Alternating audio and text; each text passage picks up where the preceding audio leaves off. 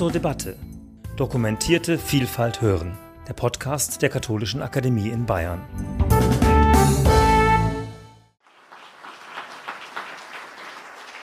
Ja, ich darf Sie, meine Damen und Herren, auch im Namen von Annette Schawan ganz herzlich zu diesem theologischen Terzett Spezial begrüßen. In den Präludien haben wir schon vieles gehört.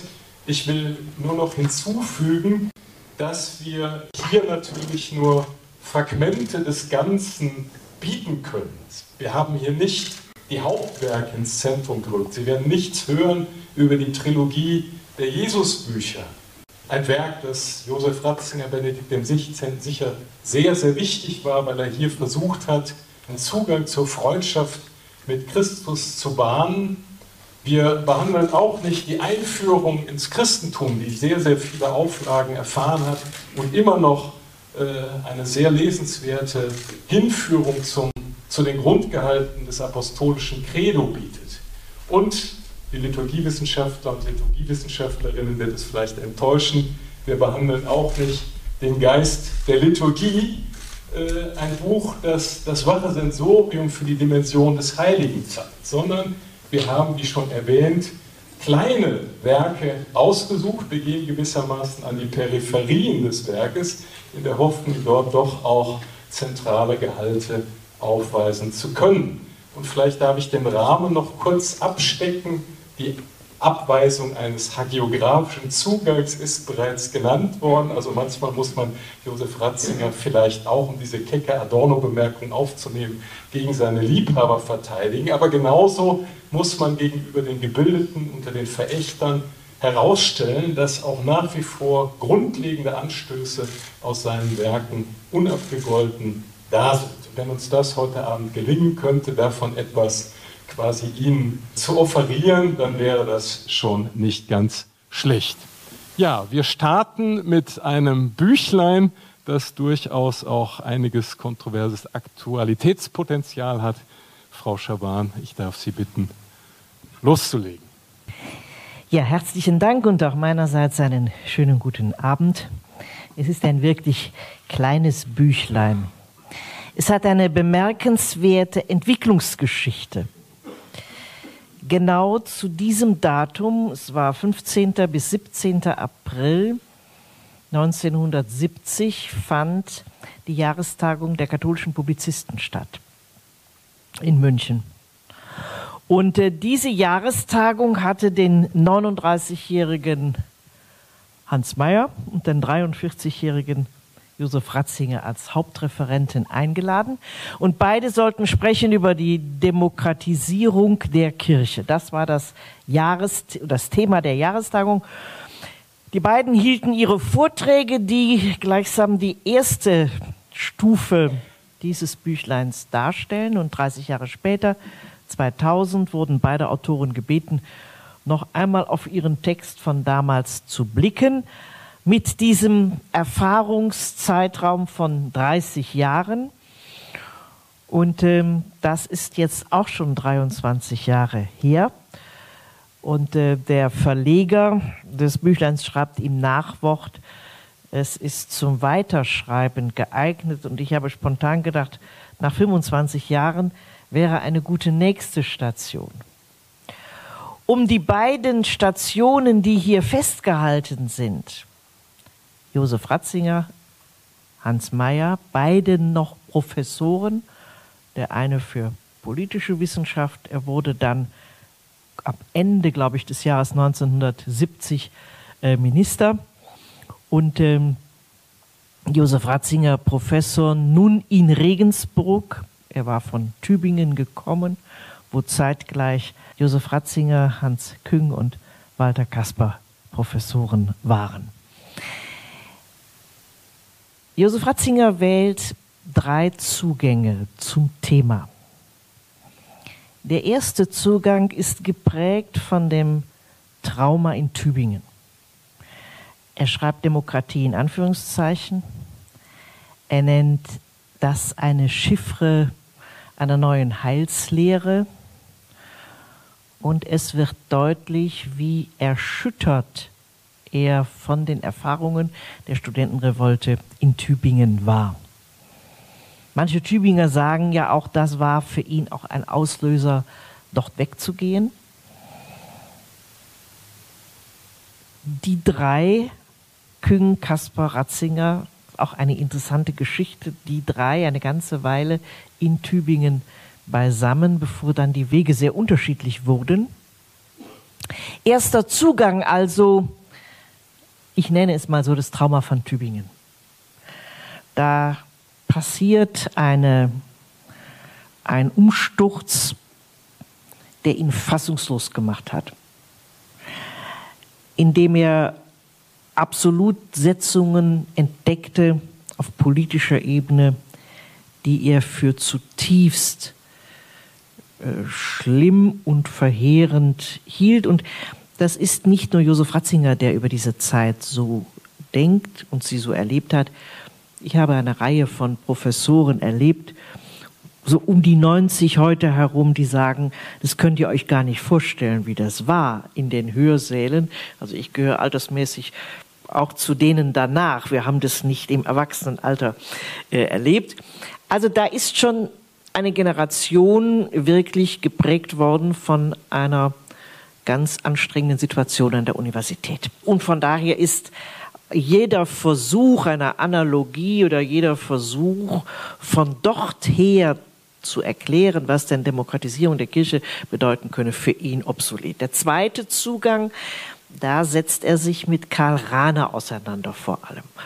Einem Aufsatz von Karl Rahner, wenn ich es richtig erinnere, aus den Stimmen der Zeit, der wiederum von Hans Mayer gelobt wird als ein guter Impuls für die ganze Debatte über Demokratisierung der Kirche. Und dann kommt der in meinen Augen interessanteste dritte Zugang. Er lehnt auch das, was Karl Rahner versucht, an Analogien herzustellen. Das, was Karl Rahner beschreibt zum Volk Gottes, zur synodalen Kirche, das scheint ihm kein geeigneter Zugang. Also wählt er einen dritten Zugang und dann, wenn man das liest, glaubt man kaum, dass das 50 Jahre her ist. Weil wir können es ja in der Erstvorstellung immer nur sehr kurz und holzschnittsartig sagen, da finden Sie hochaktuelle Themen. Josef Ratzinger sagt, es ist ein eigener Zugang notwendig. Ich muss demokratische Elemente in der Kirche nicht ablehnen. Oder so, wie Hans Mayer es geschrieben hat in seinem Teil, Kirche ist keine Demokratie. Auch Hans Mayer war in vielem sehr skeptisch gegenüber dem, was auch er ja erlebt hatte. Sie ist keine Demokratie, aber sie ist Kirche in der Demokratie. Und was heißt das? Für unser Selbstverständnis als Kirche, für die Laien in der Kirche, für die Frage der Demokratie. Und bei Ratzinger tauchen dann Begriffe auf, Phänomene, demokratische Elemente, die in den 50 Jahren immer wieder diskutiert wurden. Er spricht von der Verwaltungsgerichtsbarkeit in der Kirche. Er spricht vom Rechtssubjekt Gemeinde. Er sagt, es, steht den Amts, es stehen den Amtsträgern nicht einfach Christen gegenüber. Es gibt eine Gemeinde mit Subjektcharakter. Er spricht von der Beteiligung dieses Subjektes Gemeinde an der Bestellung ihrer Pfarrer. Er spricht über die Gemeinde als Subjekt der Gestaltung in Kirche und Gesellschaft. Und er spricht schließlich davon, dass es eine Menge Fragen gibt, die mit Theologie gar nichts zu tun haben. Er nennt die Finanzen, er nennt das Bauwesen und alles das, was, was Sie aus Hauptabteilungen von Ordinariaten kennen. Und sagt, es muss professionell sein. Das Bemerkenswerte, 50 Jahre sind vergangen, das alles, was in diesem Zugang von Josef Ratzinger über demokratische Elemente steckt, hätte man tun können. Der Reformstau heute wäre geringer, wenn manches von dem schon in der Folgezeit, die ja immer noch irgendwie auch die Folgezeit Zweites Vatikanisches Konzil war, umgesetzt worden wäre. Also ein, ein hochinteressanter Zugang, der da gewählt wird, mit einer sehr nach vorne reichenden äh, Prognose auch, welche Schritte jetzt sinnvoll wären, welche Unterscheidungen notwendig sind. 30 Jahre später schaut er dann auf diese Fassung in, äh, in der Haltung desjenigen, der sagt, der Grundansatz ist für mich geblieben. So wie ich vor 30 Jahren die Unterscheidungen vorgenommen habe, sind sie in meinen Augen nach wie vor richtig. Man kann also sagen, es ist wie bei Josef Ratzinger an vielen Stellen im ersten Zugang ein stark biografischer Teil, Zugang, im zweiten Teil, auch das kommt bei ihm ja oft vor, die Auseinandersetzung mit Kollegen. Karl Rahner kam da öfter vor, aber dann bleibt es nicht dabei stehen. Und äh, im dritten ein Zugang, der für heutige Debatten nach wie vor interessant ist, der, an, der in gar nichts überholt ist, weil so viel, was an Potenzial darin steckt, noch nicht wirklich zur Entfaltung gekommen ist. Deshalb sage ich, 25 Jahre danach kann man sich wunderbar mit diesem Ansatz wieder äh, beschäftigen. Er nennt den Zugang auch ganz positiv Möglichkeiten und Aufgaben. Und er, äh, das Beispiel Subjektcharakter der Gemeinde ist in meinen Augen der mit interessanteste Ansatz in dem äh, Ganzen. 30 Jahre später, 2000, bei ihm ist es im Wesentlichen Bestätigung dessen, was er vor 30 Jahren geschrieben hat. Aber zu den Erfahrungen, die ihm anscheinend am allermeisten in diesen 30 Jahren ich, ja, ich sag mal, zugesetzt haben. Anders kann man es nicht verstehen, wie hart die äh, Feststellung ist, die sich auf die bekannteren, er schreibt wörtlich, die bekannteren Mitglieder des ZDK. Und damit auch keine Verwechslung auftaucht, sagt er noch die Politiker. Und die kriegen dann die Salve und die lese ich einfach vor, weil ich kann das gar nicht besser sagen.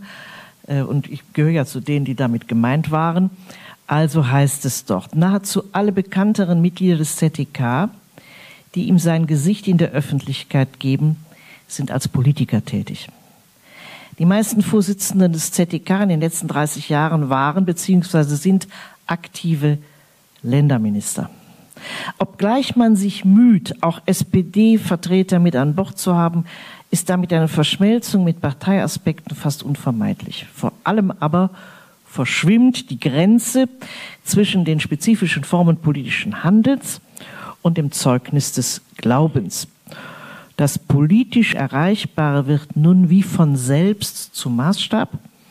Und paar Zeilen weiter heißt es, dass die Politiker nur mit einer Seele denken und nicht im ZTK gegen Lösungen auftreten können, die sie in der Politik durchzusetzen halfen, ist klar. Aber dass hier eine gefährliche Vermischung von Glaube und Politik vor sich geht, ist ebenso offenkundig. Und auch diese Stelle, wir, als ich dann vier Jahre in Rom war und hin und wieder äh, habe ich ihn besucht und dann haben wir natürlich auch darüber gesprochen, wirklich gute Gespräche. Er schmunzelte und sagte, ja, Politiker und ZDK. Äh, und wenn ich diese 30 Jahre jetzt Revue passieren lassen würde und die Situation heute, dann äh, bin ich fast geneigt, lapidar zu sagen, darum muss er sich jetzt bald keine Sorgen mehr machen, weil natürlich sich die Situation komplett verändert hat. Wir sind in meiner Generation und der Generation vor mir, also Hans Mayer, Werner Remmers, äh, Bernhard Vogel und äh, Hans-Joachim Mayer dann nach der Wiedervereinigung äh, Deutschlands. Wir sind ins ZTK gegangen, um als katholische Christen Politik zu prägen. Unser erster Ansatz war ja gar nicht die Kirche. Wir sind ja nicht ins ZDK gegangen, um Kirche zu verändern. Hätten ins Kloster gehen müssen oder so, aber äh, in die Politik gehen und dann Kirche verändern wollen, war ja, war ja kein naheliegender Ansatz. Das heißt, unser, das ist eine sehr generationenspezifische Geschichte, der heute 90-Jährigen und der heute auf die 70 zugehenden, Wir waren ganz stark geprägt vom Potenzial der katholischen Soziallehre und ähm, waren davon überzeugt, das hat der jungen Bundesrepublik gut getan, das hat der jungen Bundesrepublik geholfen, in die Völkergemeinschaft zurückkehren zu können. Der Föderalismus ist eine Frucht der katholischen Soziallehre. Der Vorrang des freien Trägers vor dem Staat ist eine Frucht der katholischen Soziallehre. Ausdruck von Subsidiarität. Das hat uns geprägt. Davon, das, da wollten wir Verbindungen herstellen. Und die Generation nächste und übernächste wird sich diesen Fragen so nicht mehr stellen, weil die Situation eine komplett andere ist. Deshalb wird es auch interessant sein, würde man das weiterschreiben. Dieses Potenzial der katholischen Soziallehre kommt eigentlich auch nicht vor in diesem Büchlein. Und es kommt auch nicht wirklich vor in den beiden Reden, die ich jetzt da angeschlossen habe, weil ich denke, das passt gut zusammen. Die Rede im Deutschen Bundestag und die Rede vor der UN-Vollversammlung. UN-Vollversammlung war ab 1965 ein Ort auch der Reden von Päpsten. Paul VI. war der erste gewesen in den letzten Wochen des Konzils. Eine große Rede, die nach der Israelreise die erste Reise eines Papstes überhaupt aus dem Vatikan raus. Und nach ihm haben alle Päpste vor der UN-Vollversammlung gesprochen. Und eben im Deutschen Bundestag, das habe ich unmittelbar erlebt, eine Rede, die eine sehr schöne Rahmenerzählung hatte, die Bitte des Königs Salomon um ein hörendes Herz. Das ist das, was er den Politikern in besonderer Weise empfiehlt. Und er übersetzt das hörende Herz mit Gewissen und das Gewissen mit Vernunft. Und dann geschieht das, was dort geschieht und auch in der Rede bei der UN-Vollversammlung und auch es gibt auch weitere Reden vor den europäischen Institutionen. Josef Ratzinger konzentriert sich nicht auf das Gestaltungspotenzial. Er redet nicht über den Gestaltungsauftrag. Er redet vor allem über das, was für Politik unverfügbar ist. Das Fundament. Natürlich in Europa, er hat viel veröffentlicht zum, zum europäischen äh, Wertefundament das Wertefundament der Völkergemeinschaft. Und im Deutschen Bundestag, das war im Jahre 2011, Norbert Lammert war der Präsident des Deutschen Bundestages, er hatte den Papst eingeladen und er selbst beschreibt seine Rede mit diesem schönen, mit dieser schönen Rahmenerzählung als eine Rede über die Grundlagen des freiheitlichen Rechtsstaates. Von dieser Rahmenerzählung aus definiert er Politik als die Mühe um Gerechtigkeit und die Kraft zur Unterscheidung zwischen dem, was zu gestalten, was zu tun ist, um die Gerechtigkeit zu verwirklichen, als eine Grundvoraussetzung für den Frieden und von dem, was der Politik unverfügbar bleibt. Und immer scheint durch, auch schon in dem Büchlein Demokratie in der Kirche, dass für ihn gleichsam der, der schmale Pfad ist, Demokratie und auch Politik im Allgemeinen nicht einfach zu definieren über das Mehrheitsprinzip, sondern sich immer wieder vor Augen zu führen, was unverfügbar bleibt. Man kann sagen, ja, das ist in der Politik schon deshalb gegeben, weil es ein Bundesverfassungsgericht gibt, dem alles vorgelegt werden kann, was möglicherweise Ausdruck von Bemächtigung des Unverfügbaren ist.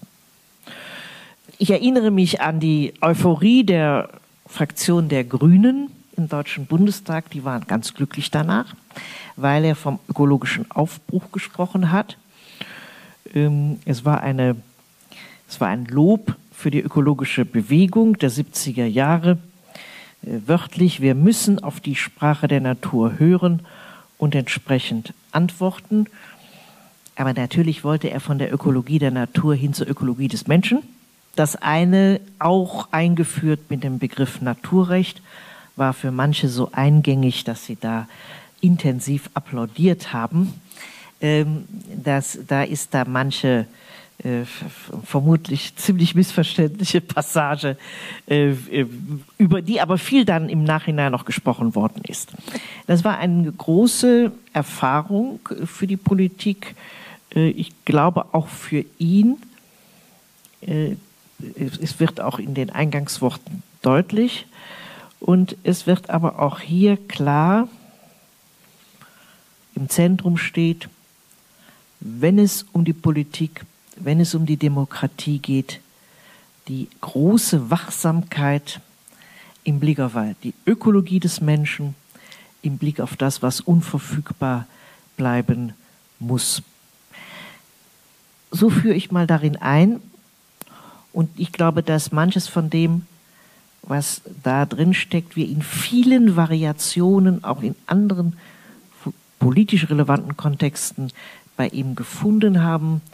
Viel Auseinandersetzung mit Kollegen, viel Auseinandersetzung mit denen, die zu viel wollen, viel Auseinandersetzung mit Gestaltungsmöglichkeiten, die neu eröffnet werden sollen und viel Empfehlung zur Diskretion im Umgang mit allem, was sich in irgendeiner Weise in einem Gemeinwesen zur Verfügung stellt.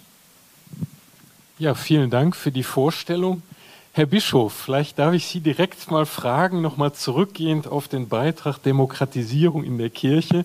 Frau Schawan hat äh, die Radiusbegrenzung des geistlichen Amtes erwähnt, dass man also Finanzen, Bauwesen etc. an kompetenten Laien delegiert und vor allem äh, darauf hingewiesen, dass äh, die Gemeinde ein Subjekt ist, das bei der Bestellung äh, von Amtsvertretern quasi mit zu hören ist.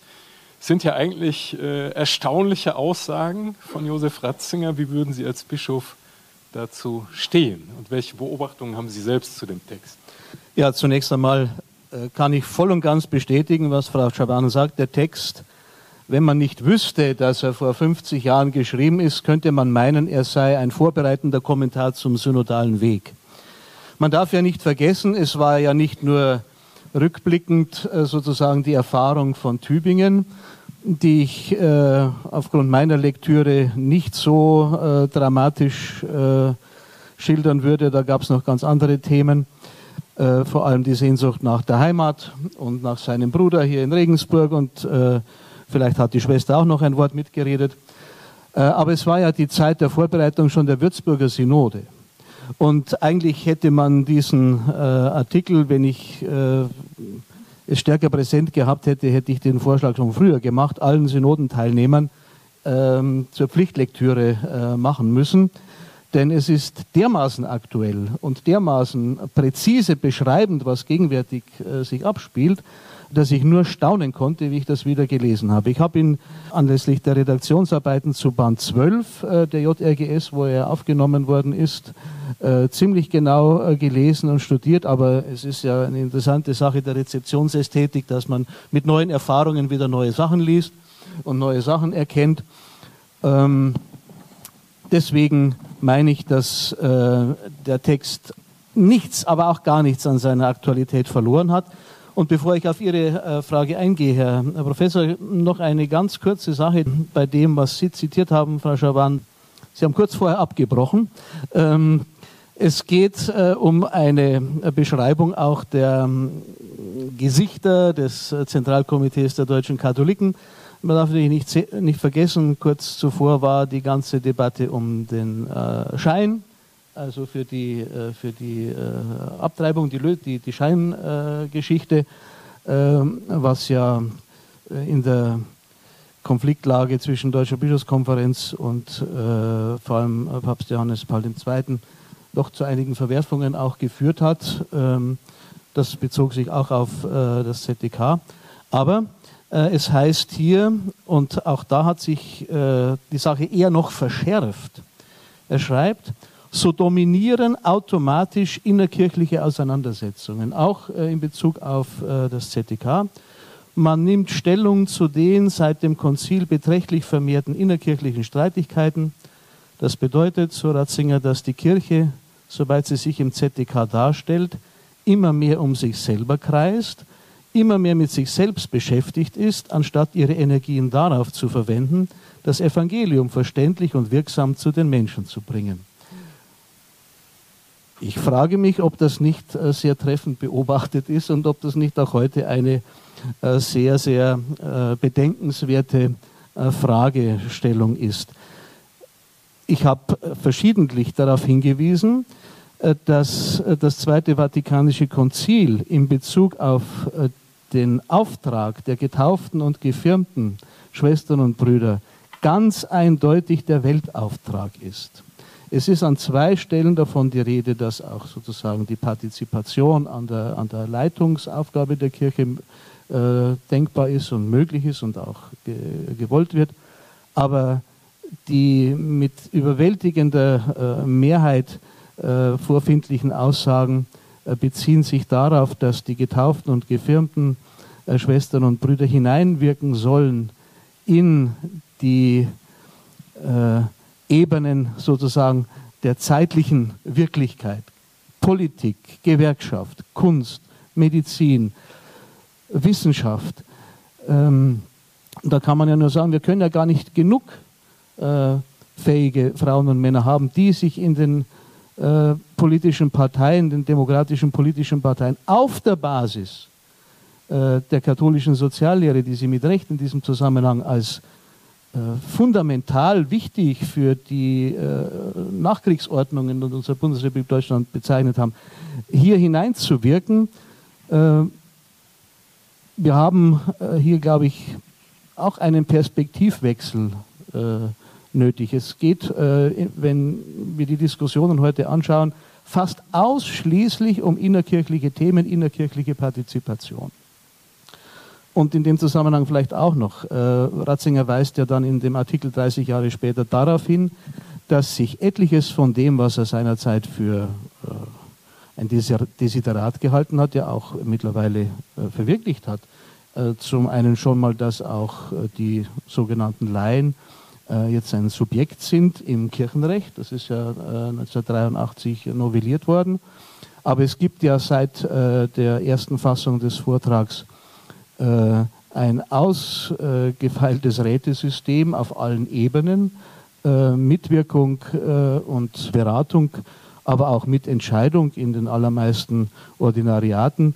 Sie haben das mit Recht herausgegriffen, das Bauwesen, das Finanzwesen und so weiter. Selbstverständlich haben wir hier auch Kompetenz von, von wirklichen Fachleuten, die keine geweihten Priester sind äh, einbezogen. Also vieles von dem, was 30 äh, Jahre zuvor noch gar nicht äh, sozusagen denkbar war, hat sich in diesen Jahren ja auch ergeben, wenn ich alleine denke, in wie viele Gremien und in wie viele auch Entscheidungsrunden ich selber eingebunden bin, sodass ich mir manchmal, mich manchmal frage, ähm, wenn ich so das äh, absolutistische Bischofsbild, das manchmal unterstellt wird, äh, mit meiner Realität vergleiche. Also äh, das, ist, äh, das ist einfach nicht die Wirklichkeit.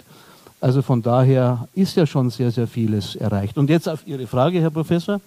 Das, was Ratzinger hier vorschlägt, haben wir in unserem alternativen Satzungsentwurf und in dem Alternativtext zu dem Synodalforumstext 1, den ich auf meiner Homepage ja veröffentlicht habe, war ja der Anlass für die alternative Homepage, weitgehend versucht auch aufzugreifen.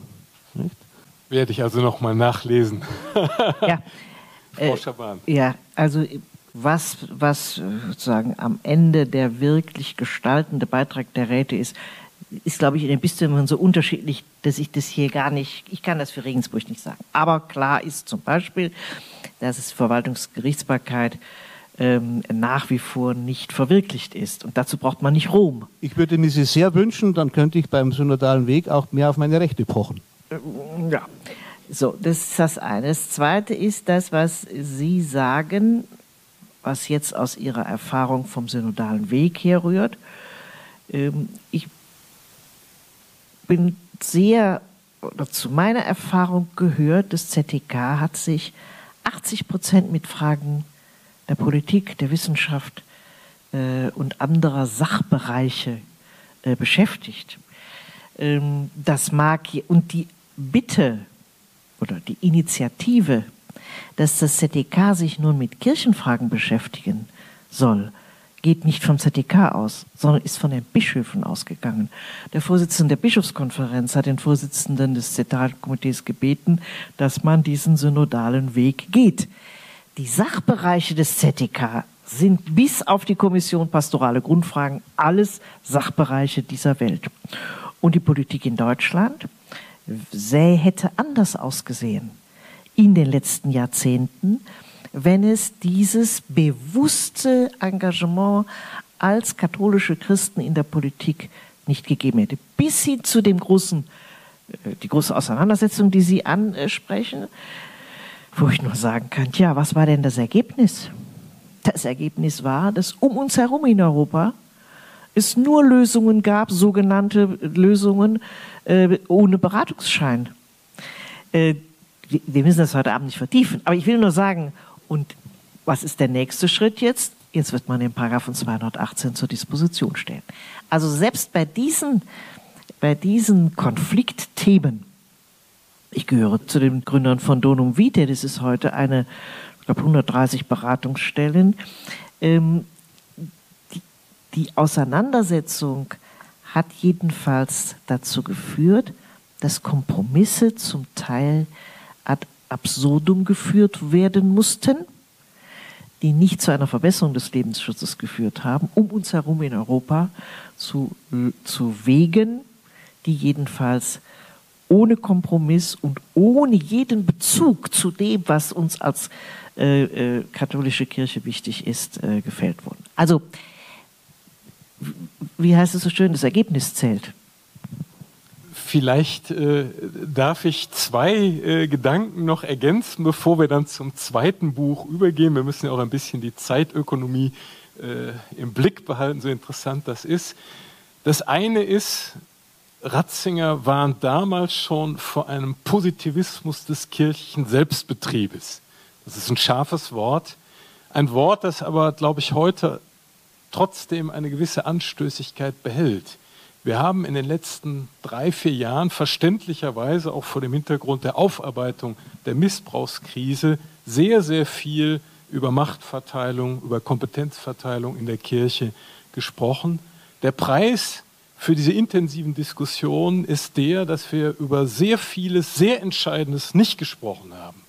Und daran erinnert Ratzinger ganz klar, indem er sagt, Kirche ist nicht selbstreferenziell, Kirche ist exzentrisch auf Christus hin, auf das Evangelium hin bezogen. Und das ist eigentlich ihre primäre Aufgabe, das auch in der Gesellschaft präsent zu halten. Und das berührt die von Bischof Voderholzer genannte halbierte Rezeption der Aufgabe und Sendung der Laien in der modernen Gesellschaft, dass sie nämlich in den plural ausgefächerten Subsystemen dieser Gesellschaft versuchen sollen, so gut sie es können, dem Evangelium ein ansprechendes Gesicht zu geben. Und dass das seiner Wahrnehmung nach zu wenig passiert und dass das auch einer der vielfältigen Gründe für die Erosion des Christentums in der modernen Gesellschaft sein könnte, ist ein Anstoß. Und das Zweite, was ich wegen der Aktualität noch äh, einbringen möchte, man kann eigentlich kaum eine schärfere Kritik am Konstrukt eines nationalen synodalen Gremiums lesen als hier in diesem Buch. Ich zitiere nur die beiden Sätze und enthalte mich dann jeden Kommentars. Er schreibt, die Idee der gemischten Synode als einer ständigen obersten Regierungsbehörde der nationalen Kirchen ist von der Überlieferung der Kirche wie von ihrer sakramentalen Struktur und von ihrem spezifischen Ziel her eine chimärische Idee. Einer solchen Synode würde jede Legitimität fehlen und ihr müsste daher der Gehorsam entschieden und eindeutig versagt werden. Sie beruht sachlich auf einer schlechterdings unzulässigen Trennung von Weihe und Hirtengewalt, bei der die eine ins Magische, die andere ins Profane abgedrängt wird. Das Sakrament wird nur mehr rituell und nicht als Auftrag zur Leitung der Kirche durch Wort und Liturgie gefasst Das Leiten umgekehrt wird als ein rein politisch-administratives Geschäft gesehen. In Wahrheit ist das Vorsteheramt in der Kirche ein unteilbarer Dienst, und ich ergänze jetzt, der nicht an Gremien delegiert werden sollte. Ich lasse es einfach stehen, es ist ein extrem provokantes Wort. Ich sehe, Bischof Vorderholzer will doch noch Und Kommentar. dann zitiert der positiv Hans Mayer, Zitat, die Regierung eines Bistums ist sicher ein Akt geistlicher Gewalt, es wäre undenkbar und so weiter. Das. Wir widmen uns also jetzt dem zweiten Buch. Bischof Vorderholzer hat die Tochter Zion von Josef Ratzinger ausgewählt. Herr Bischof, ich darf Sie bitten, das Buch vorzustellen.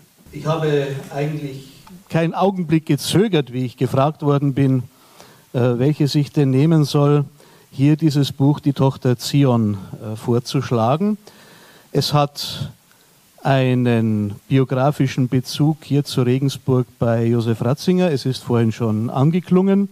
Es ist neben der äh, Eskatologie, neben dem Lehrbuch der Eskatologie, ähm, das zweite Buch, dessen Vorwort er am Hochfest Christi Himmelfahrt 1977 in Pendling äh, noch unterzeichnet hat.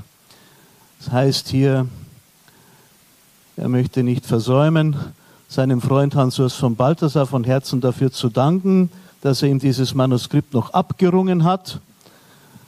Nachdem meine am Fest der Ankündigung des Herrn an, Mar des Herrn an Maria publizierte Berufung zum Erzbischof von München und Freising mich mit neuen Aufgaben überschüttet hatte.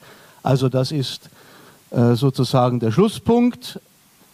Demokratisierung äh, der Kirche ist sozusagen zu Beginn seiner Professorentätigkeit hier in Regensburg entstanden. Das war der Schlusspunkt. Und für mich persönlich ist dieses Buch vielleicht auch schicksalhaft geworden, weil sich vor allem über diese Lektüre die Wahl meiner, äh, meines Dissertationsthemas mehr oder weniger entschieden hat. Es gehört zu den Büchern, äh, die fast schon auseinanderfallen. Ich habe festgestellt beim Wiederlesen, dass ich drei verschiedene Generationen von Anstreichungen darin habe. Ich habe es also mindestens dreimal gelesen und jeweils eine andere, andere Farbe des Textmarkers verwendet. Und es ist interessant, wenn man so zurückblickt, was einem doch so über drei Jahrzehnte jeweils wichtig war und besonders aufgefallen ist. Aber ich habe gelernt bei der Lektüre dieses Buches, zunächst einmal die Einheit der Testamente, die Einheit von Altem und Neuem Testament als ein Strukturprinzip biblischer Theologie und auch katholischer Theologie insgesamt wahrzunehmen. Das Buch hat für mich zunächst einmal hermeneutische Bedeutung gehabt. Diese gesamtbiblische Hermeneutik wird am Beispiel der Gottesmutter Maria sozusagen durchexerziert, aber es ist immer durchzogen von hermeneutischen Reflexionen. Und die Passage hier, die beides zusammenfasst, heißt, welches ist denn der Ort der Mariologie? Soll man vom Neuen Testament zurücklesen ins Alte oder umgekehrt vom Alten langsam vortasten sich ins Neue? Am besten, so schreibt er, sollten beide Wege sich gegenseitig verbinden und durchdringen. Damit ein möglichst genaues Bild entsteht, liest man zunächst von vorne nach rückwärts oder genauer vom Ende zum Anfang zurück. So zeigt sich, dass das Marienbild des Neuen Testaments ganz aus den Fäden des Alten Testamentes gewoben ist, wobei sich deutlich zwei oder drei Traditionsstränge unterscheiden lassen. Also dieser grundsätzliche Gedanke, dass man das Neue Testament und speziell noch einmal die Mariologie nicht verstehen kann, ohne den alttestamentlichen Hintergrund, ohne den alttestamentlichen Anweg. Dann werden drei Traditionsstränge genannt. Das erste sind die unfruchtbar gesegneten Frauen, Sarah, dann die Mutter des Samuel, die Mutter des Simson und viele weitere. Es ist geradezu ein Strukturprinzip der alttestamentlichen Heilsgeschichte, dass Gott sich Frauen bedient, die in den Augen sozusagen der weltlichen Beurteilung am Rande stehen. Sie, sich der Gnade Gottes öffnend, sind Rettergestalten, bringen mit der Geburt des Isaak, des Samuel, des Samson, entscheidende Gestalten für Israel auf die Welt. Das zweite sind Rettergestalten wie Esther, Judith, äh, Abigail. Sie können gar nicht glauben, wie, oder Sie werden sich gar nicht vorstellen können, wie ich mich gefreut habe, in Regensburg, in einer unserer schönen barockisierten Kirchen, äh, sechs alttestamentliche Vorbilder Mariens in einer wunderbaren Weise aufeinander bezogen zu entdecken. Äh, in St. Cassian, das ist äh, ganz großartig. Und das, dafür hat mir natürlich auch äh, Josef Ratzingers Buch Die Tochter Zion damals die Augen geöffnet. Dann ein dritter Traditionsstrang ist die Personifikation Israels als Frau, als weibliche Gestalt. Darauf spielt an der Titel Die Tochter Zion ja, aus dem Buch Zephania. Auch da gibt es eine schöne äh, Brücke zu einem wunderbaren Kunstwerk hier in Regensburg, nämlich dem lachenden Engel, dem Engel Gabriel in der Verkündigungsgruppe im Dom. Ähm, oder noch einmal anders angesetzt, etwa in der Zeit, wie ich mich äh, mit meinem Dissertationsthema dann zu beschäftigen äh, begann, war ich mehrfach auch schon zu Studienzwecken in Paris und habe dort bei den Communautés de Jérusalem äh, mitgelebt und mitgebetet und habe dort festgestellt, es gibt dort zwei Weisen, das Ave Maria zu beten. Je vous salue Marie und Réjouis-toi Marie. Also sei gegrüßt Maria oder freue dich Maria. Das ist die wörtliche Übersetzung, Chaire, und das ist vermutlich auch exegetisch richtiger, weil es sich beim Lukasevangelium, beim englischen Gruß um ein Zitat aus dem Buch Zephania handelt. Freue dich, juble Tochter Zion. Und der dritte, vierte Traditionsstrang ist die Anknüpfung an äh, Eva, die Eva-Maria-Typologie. Und dann äh, weist er sogar noch darauf hin, dass es auch äh, über die göttliche Weisheit eine Möglichkeit gibt, auch neu sich das Marienthema zu erschließen. Für mich war das damals eine, eine Offenbarung. Das hatte ich in der, dieser Weise in äh, meinem sehr stark historisch kritisch ausgelegten Exegesestudium so nicht gehört. Es hat sich mir äh, vieles in der Liturgie erschlossen. Seit der Zeit habe ich keine Probleme mehr mit den alttestamentlichen Lesungen in der, in der Osternacht äh, und mit vielen Gebeten, die stark auf der Typologie natürlich beruhen. Und ich habe dann als Doktorarbeitsthema gewählt die Einheit der Schrift und ihr geistiger Sinn, der Beitrag Henri de Lubacs zu der ganzen äh, Geschichte der christlichen Bibelhermeneutik. Aber darauf hat mich Josef Ratzinger durch dieses Buch und auch durch eine andere Bemerkung im Vorwort zu seiner Neuauflage der Doktorarbeit aufmerksam gemacht. Und vielleicht noch ein äh, letzter Gedanke.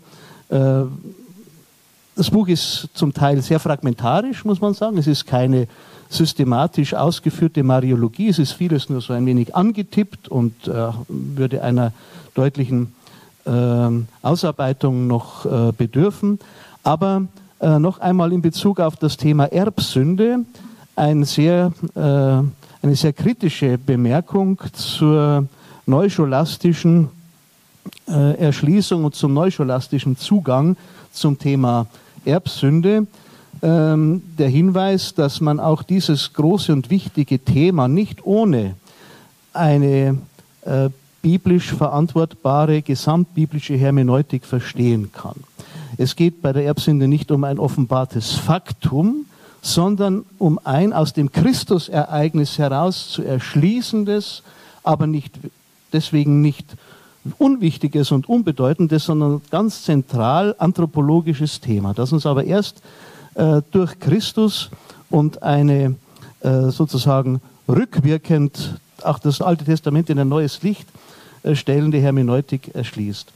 Und ähm, die These äh, Ratzingers, die mich seither begleitet und die mir viel äh, geholfen hat und mir vieles erschlossen hat, ohne dieses typologische Denken, ohne dieses Aufeinander äh, sich beziehen lassen von Alten und Neuen Testament, versteht man die biblische Botschaft nicht und auch die Liturgie der Kirche nicht.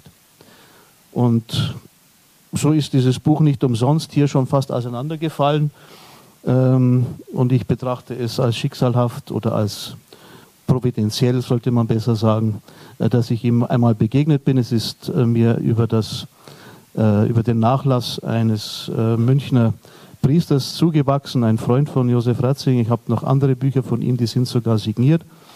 Aber dass mir das da in die Hände gefallen ist und dass ich es auf diese Weise entdeckt habe, kann ich nur als ein großes Geschenk empfinden. Ja, vielen Dank.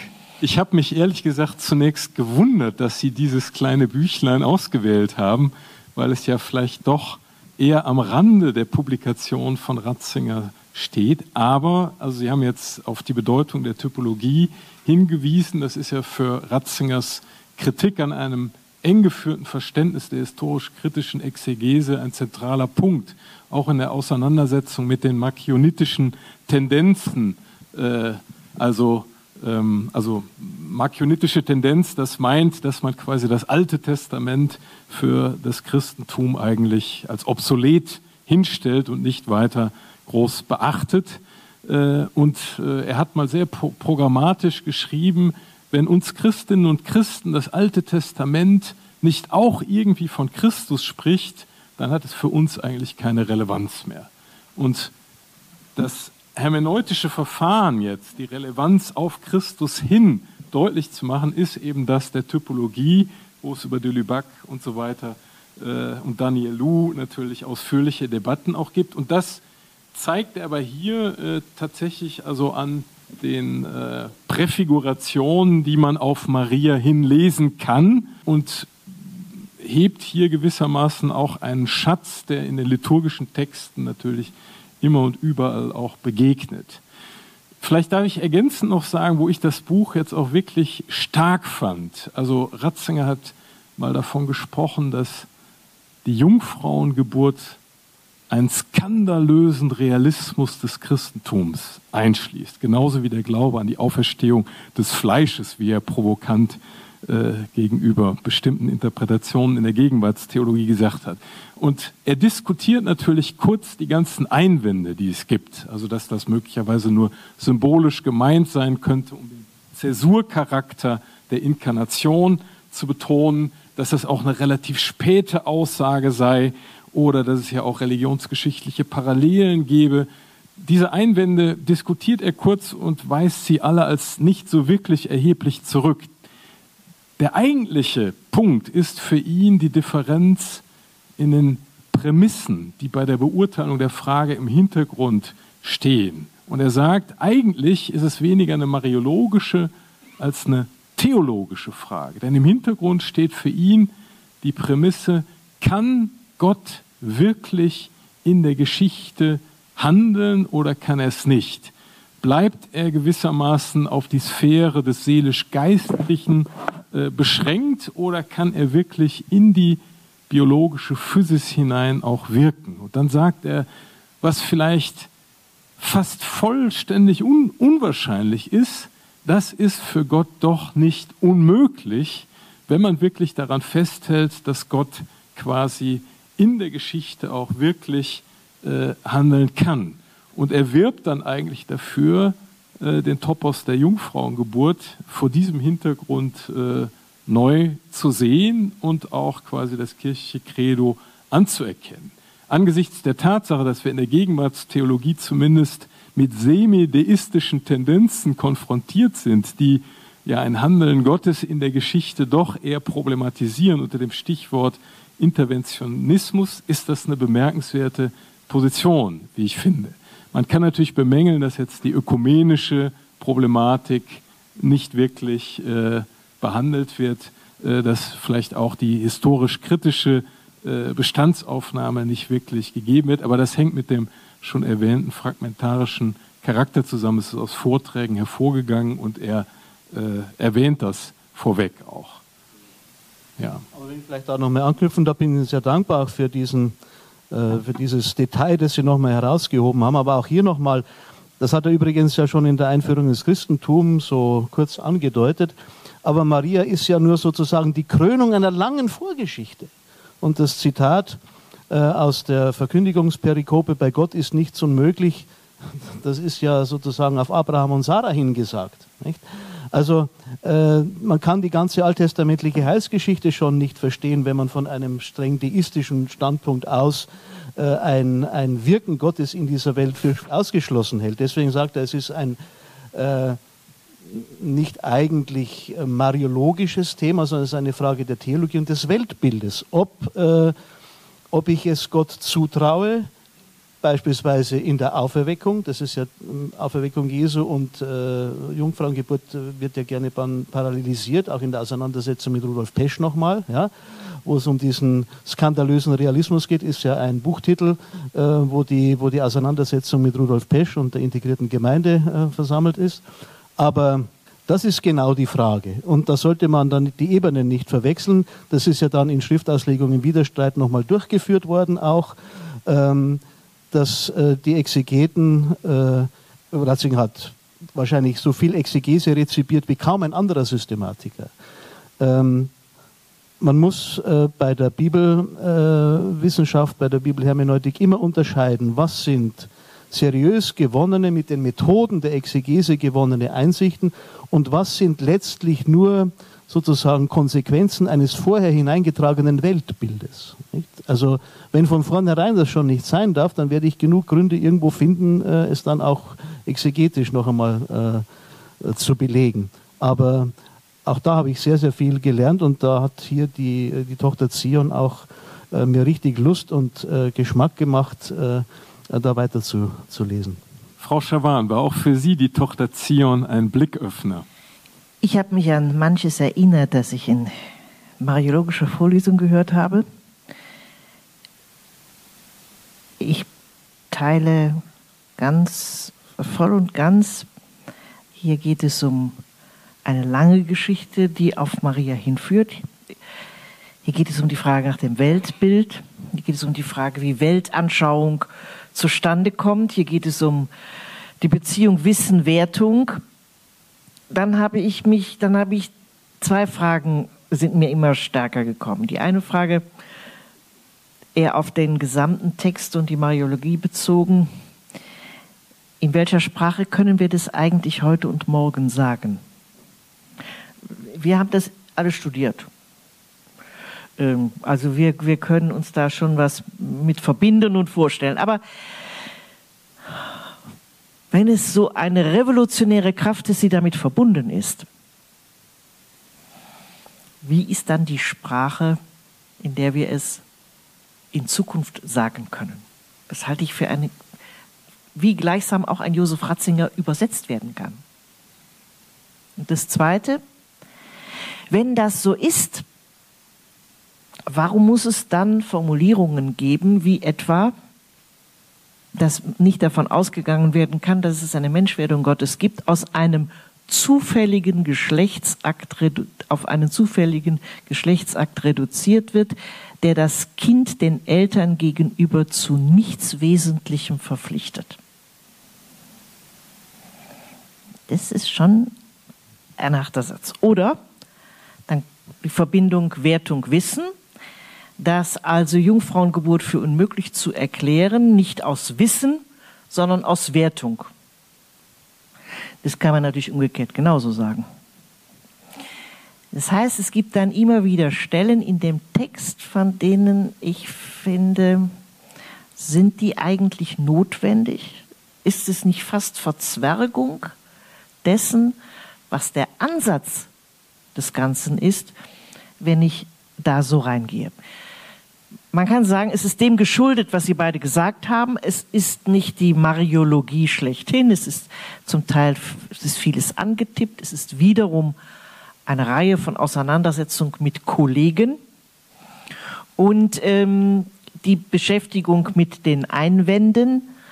Das spielt ja in äh, Josef Ratzinger eine große Rolle bis hin zu den Jesusbüchern immer wieder auch die Auseinandersetzung mit den Kollegen und weil der Abend angekündigt worden ist, dass gleichsam die, das Gesamtwerk auch eine Rolle spielt. Ich glaube, das Gesamtwerk von Josef Ratzinger und dann Papst Benedikt ist natürlich ein großer und starker Beitrag zur Stärkung des Selbstbewusstseins äh, gleichsam der kirchlichen Eliten. weil ihnen viel Auseinandersetzung mit den anderen äh, vorgeführt wird und am Ende doch in der, in der großen äh, Weite dieser Auseinandersetzung die Sicherheit, dass wir es aus Wissen sagen und nicht aus Wertung. Und genau das ist jetzt im Blick auf künftige Generationen die Frage, wie, wie denn eine solche, eine Weiter, ein, ein Weiterschreiben eines solchen Ansatzes denkbar ist. Zu sagen, das, was wir, wovon wir überzeugt sind, geschieht nicht aus Wertung, sondern aus Wissen. Wohl wissend, dass es eine Grundentscheidung gibt, die ich treffen muss. Und diese Grundentscheidung ist nicht Wissen, sondern Glaube und Vertrauen. Ja, das wäre jetzt fast schon äh, ein abschließendes Wort zur Tochter Zion, auch wenn wir damit jetzt nicht fertig geworden sind. Aber Herr Bischof, vielleicht wollen Sie noch eine letzte Ergänzung anbringen, weil Sie das Buch auch ausgewählt haben. Ja, mir schießen noch eine ganze Reihe von Themen durch den Kopf. Vielleicht eines noch, weil es eben auch sehr, sehr aktuell ist und ähm, auch ähm, im Forum 3 und im Forum 4 vor allem in einer ganz anderen Weise verhandelt worden ist. Nämlich äh, es ist die Geschlechterpolarität. Äh, hier wird äh, von Ratzinger ja auch gezeigt, wie das Alte Testament äh, eigentlich ganz überraschenderweise äh, doch eine Theologie auch der Frau äh, impliziert und wie sich von daher auch eine Theologie der Ehe zeigt, die anthropologisch außerordentlich zentral ist, aber eben die äh, Erschaffung des Menschen in der Polarität von Mann und Frau voraussetzt. Ich habe mehrfach auch äh, in den Zusammenhängen des synodalen Weges Walter Kasper zitiert, der äh, die biblische Braut-Bräutigam-Metaphorik geradezu als die Grammatik, die Grammatik der Offenbarung äh, bezeichnet und äh, darauf hinweist, dass von der ersten buchstäblich bis zur letzten Seite diese Beziehung Mann-Frau, die dann durch Jesus Christus zur Würde sogar eines Sakramentes erhoben wird, im Alten Testament äh, verschiedenste Weise sozusagen vorbereitet und angelegt ist und dann im Neuen Testament sozusagen zu einem Höhepunkt kommt, wie das durch eine, wie mir scheint, fast äh, gnostische äh, Relativierung dieser Schöpfungstatsache äh, zum Verschwinden gebracht wird und uns damit äh, nicht nur der Zugang zum, zur biblischen Botschaft verbaut wird, sondern auch ein wesentlicher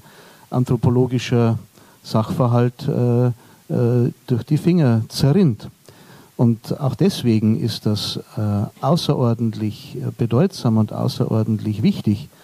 Ähm, man kann über, über manche Dinge, die im Forum 3 und im Forum 4 diskutiert äh, wurden, äh, mit mir diskutieren. Aber meine Hauptvorbehalte beziehen sich auf eine fundamentale Infragestellung der biblischen Anthropologie.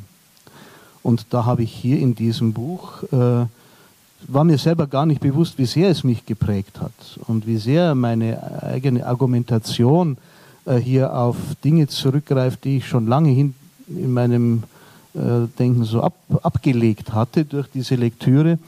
Äh, aber wie wenig selbstverständlich das noch ist und wie sehr es aber in die, auch in die aktuellen Debatten auch in die von, von äh, der Berufung auf vermeintlich gesicherte Ergebnisse der, der Humanwissenschaften äh, geprägte Diskussion, wie sehr das da äh, Einfluss nimmt. Und ich bin bereit, mich hier jeder Debatte zu stellen. Ich denke, wir können dieses Fass jetzt nicht noch aufmachen, aber es ist natürlich ein Anstoß, der auch in Tochter Zion drinsteckt, zur Grammatik der biblischen Offenbarung, gehört quasi die Komplementarität und Bipolarität der Geschlechter. Umgekehrt muss man natürlich, wenn man zeitdiagnostisch sensibel in die Gesellschaft hineinschaut, feststellen, dass der Verstehenshorizont für diese tief in der Bibel verankerte Sichtweise im Schwinden begriffen ist, selbst innerhalb von Theologie und Kirche, sodass die Frage von Frau Schawan neu aufblitzt, wie können wir es neu verständlich machen in sich verändert habenden Kontexten. Genau. Dazu leite ich über zum letzten Büchlein, äh, nämlich der Enzyklika Spe Salvi, in der ebenfalls diese wechselseitige Lernbereitschaft von Christentum und moderner Philosophie vorkommt. Das möchte ich den Gebildeten unter den Verächtern Josef Ratzingers hier heute Abend äh, mitgeben. Aber bevor ich das näher ausführe, möchte ich drei Dinge hervorheben. Sie kriegen jetzt keine also lupenreine Zusammenfassung, sondern drei Akzente, die mir hier ins Pesalvi wichtig erscheinen. Erstens ist Pesalvi, wenn ich recht sehe, das erste lehramtliche Dokument, das eine neue Form von Eschatologie entwickelt hat.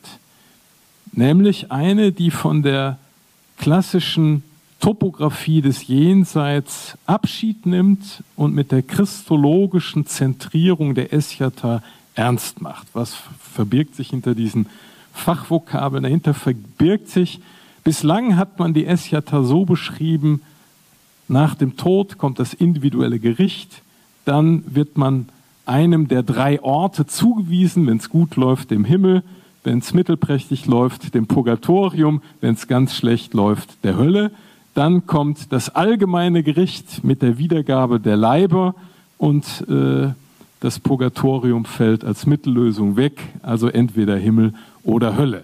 Und wenn Sie Dantes Divina Commedia im Hinterkopf haben oder ich war jetzt gerade in der alten Pinakothek in München und habe Rubens Gerichtsdarstellung gesehen, dann können Sie sehen, man hat sich das sehr plastisch örtlich vorgestellt. Ratzinger nimmt hier in Spe Salvi ein Shift vor und macht das, was ich gerade christologische Zentrierung genannt habe. Es geht letztlich um die Nähe oder Ferne, die wir mit unseren Biografien Gott gegenüber eingenommen haben. Gott ist das letzte Ding.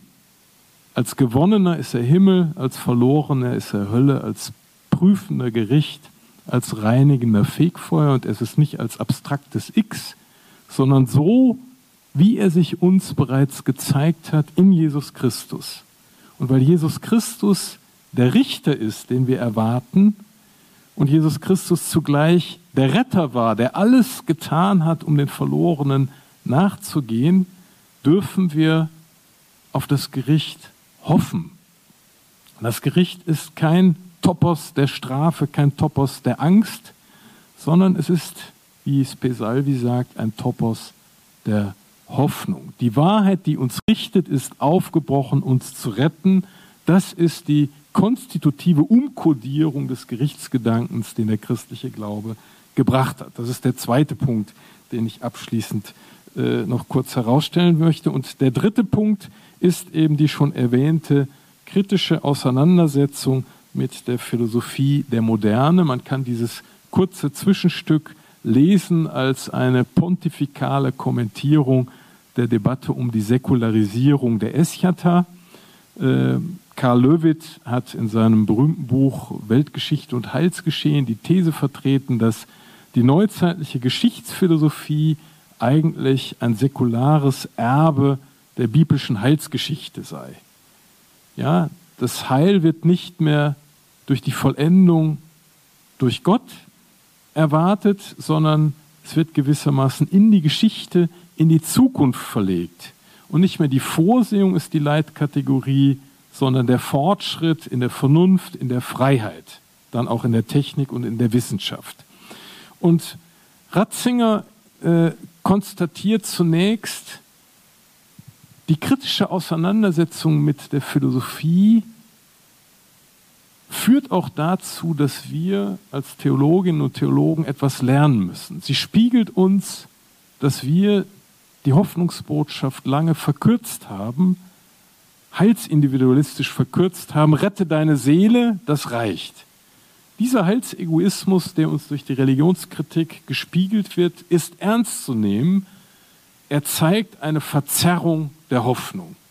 Zweitens, Marx Feuerbach, der Vorwurf der Jenseitsvertröstung, der ablenkt von den konkreten Desideraten, die wir praktisch politisch zu ändern haben, das ist auch ein ernstzunehmender Vorwurf. Das ist ein Stachel im Fleisch der christlichen Hoffnung, tatsächlich auch die Jenseitshoffnung im Diesseits performativ zu wenden und zu bewähren.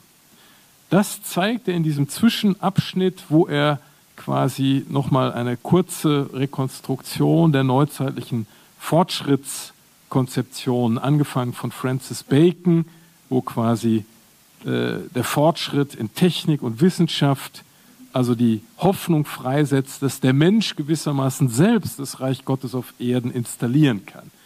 Eine Hoffnung, die dann weitergeht über Kant, die Revolution zu Marx und Lenin, das breite ich hier nicht näher aus, wo er dann aber sagt, die totalitären Engführungen dieser Konzeption eines Reich Gottes auf Erden ohne Gott aufgrund menschlicher Aktivitäten, das führt auch dazu, dass die Moderne etwas vom christlichen Glauben lernen kann. Wir machen zumindest das Angebot, nämlich den eschatologischen Vorbehalt zu achten und quasi das politisch, das wissenschaftlich-technisch Mögliche nicht überzustrapazieren, sondern gewissermaßen einen Endlichkeitsvorbehalt einzubauen.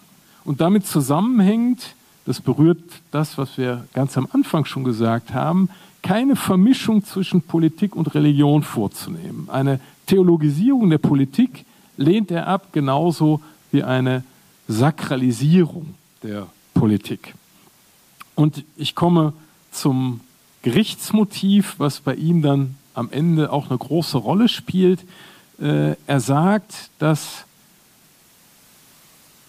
in der, im neuzeitlichen Protestatheismus eigentlich der Gerichtsgedanke nicht verblasst ist, sondern sich verkehrt hat. Im Namen des Leides protestiert der, der mit den Leidenden solidarisch ist, gegen einen unempfindlichen, gegen einen apathischen Gott. Nicht mehr der Mensch wird vor das Gericht Gottes geführt, sondern der Mensch zitiert gewissermaßen den allmächtigen, aber untätigen und apathischen Gott vor das Forum seiner Vernunft. Und hier setzt jetzt seine äh, Auseinandersetzung ein. Er macht deutlich, der Gott, an den wir glauben, ist kein apathischer. Er zitiert hier dieses wunderbare Wort von Bernhard von Clairvaux, Deus est impassibilis, sed non incompassibilis. Also Gott ist leidunempfindlich, kann man gewissermaßen sagen, oder leidensunfähig, aber doch nicht völlig leidensunfähig. Er hat gewissermaßen äh, aus seiner Liebe heraus eine Compassio mit den Leidenden. Und damit wird gewissermaßen der Stachel des Protestatheismus etwas abgemildert. Und das führt er jetzt weiter, indem er über Adorno und Horkheimer das Motiv der Gerechtigkeit für die Opfer der Geschichte einführt. Er sagt, das stärkste Argument für den Glauben an Gott ist eigentlich das, dass es unabgegoltene Leiden in der Vergangenheit gibt. Sollen wir gewissermaßen mit einem Zynismus sagen, ja, die Weltgeschichte ist das Weltgericht, umso schlimmer für die Opfer? Oder entsteht im Eingedenken nicht doch ein Impuls, der über den Immanenzzusammenhang hinausweist auf eine Größe, die eventuell doch das Vergangene rettend berühren könnte? Und er sieht hier beim späten Horkheimer und seiner Sehnsucht nach dem ganz anderen, bei Adorno in der negativen Dialektik, doch gewissermaßen Fluchtpunkte, die auf eine solche rettende Instanz verweist. Horkheimer und Adorno, Repräsentanten der Frankfurter Schule, sind absolut reserviert, diesen Gedanken jetzt positiv auszubuchstabieren. Sie bleiben in der Bildlosigkeit. Und hier geht er jetzt einen Schritt weiter, indem er christologisch deutlich macht, dadurch, dass das Mysterium Gottes selbst sich in Jesus Christus ein Bild, eine Ikone gegeben hat, dürfen wir einen Schritt über diese Gestalten der Philosophie hinausgehen. Und wir dürfen sogar hoffen, dass das, was in Jesus Christus offenbarungsmäßig deutlich geworden ist, dass Gott der Ferne uns nahe gekommen ist, dass der Unbegreifliche sich begreiflich gemacht hat und uns ein Antlitz gezeigt hat, dass das eine Denkfigur ist, die selbst ins eschatologische noch hineinzunehmen ist, sodass wir, um den Gedanken nochmal aufzunehmen, letztlich das Gericht als einen Ort der Hoffnung begreifen können. Warum? Weil uns hier nicht eine unbekannte Größe X begegnet, die uns gewissermaßen nach dem Kriterienkatalog äh, eines Gesetzes von außen beurteilt, sondern weil uns hier der Gekreuzigte, der das Leiden bis in die tiefsten Abgründe geteilt hat, als der Auferweckte begegnet und uns in dieser Begegnung mit ihm in einem therapeutischen Prozess der Aufarbeitung unserer Biografien in die Wahrheit, in die Vollendung hineinführt. Und wir haben hier eine durchaus kühne Neuinterpretation dessen, was die klassische Theologie mit Purgatorium bezeichnet. Denn das Purgatorium wird eigentlich in die richterliche Konfrontation mit dem Zurichtenden verlegt. Also Christus schaut uns mit einem quasi wahrheitsdurchdringenden, das Verborgene ans Tageslicht führenden Blick an, sodass wir dem gar nicht mehr ausweichen können. Aber dieser Blick ist nicht ein Blick quasi, der verurteilen und hinrichten will, sondern ein Blick, der heben will, der das Gute würdigen will, aber auch das Schlechte gewissermaßen prüfend ähm, ja, äh, ans Licht heben will, sodass wir durch diesen Prozess der Aufarbeitung des Vergangenen dann Vollendung finden können. Und er bringt hier phänomenologisch sehr dichte Beschreibungen, was Hölle in diesem Konzept äh, wäre, nämlich der Zustand der totalen Verlorenheit, der Kokon, in dem sich quasi ein steifnackig verbohrter, äh, von Gott selbst abgewandter sich selbst gebracht hat. Also Hölle wäre nicht mehr quasi die Aktivität eines strafenden Gottes, sondern die Folge einer Freiheitsentscheidung, die sich eben von Gott, der Quelle des Lebens, abgewandt hat, während Himmel umgekehrt gewissermaßen das leuchtende Mitsein mit Christus und Gott wäre.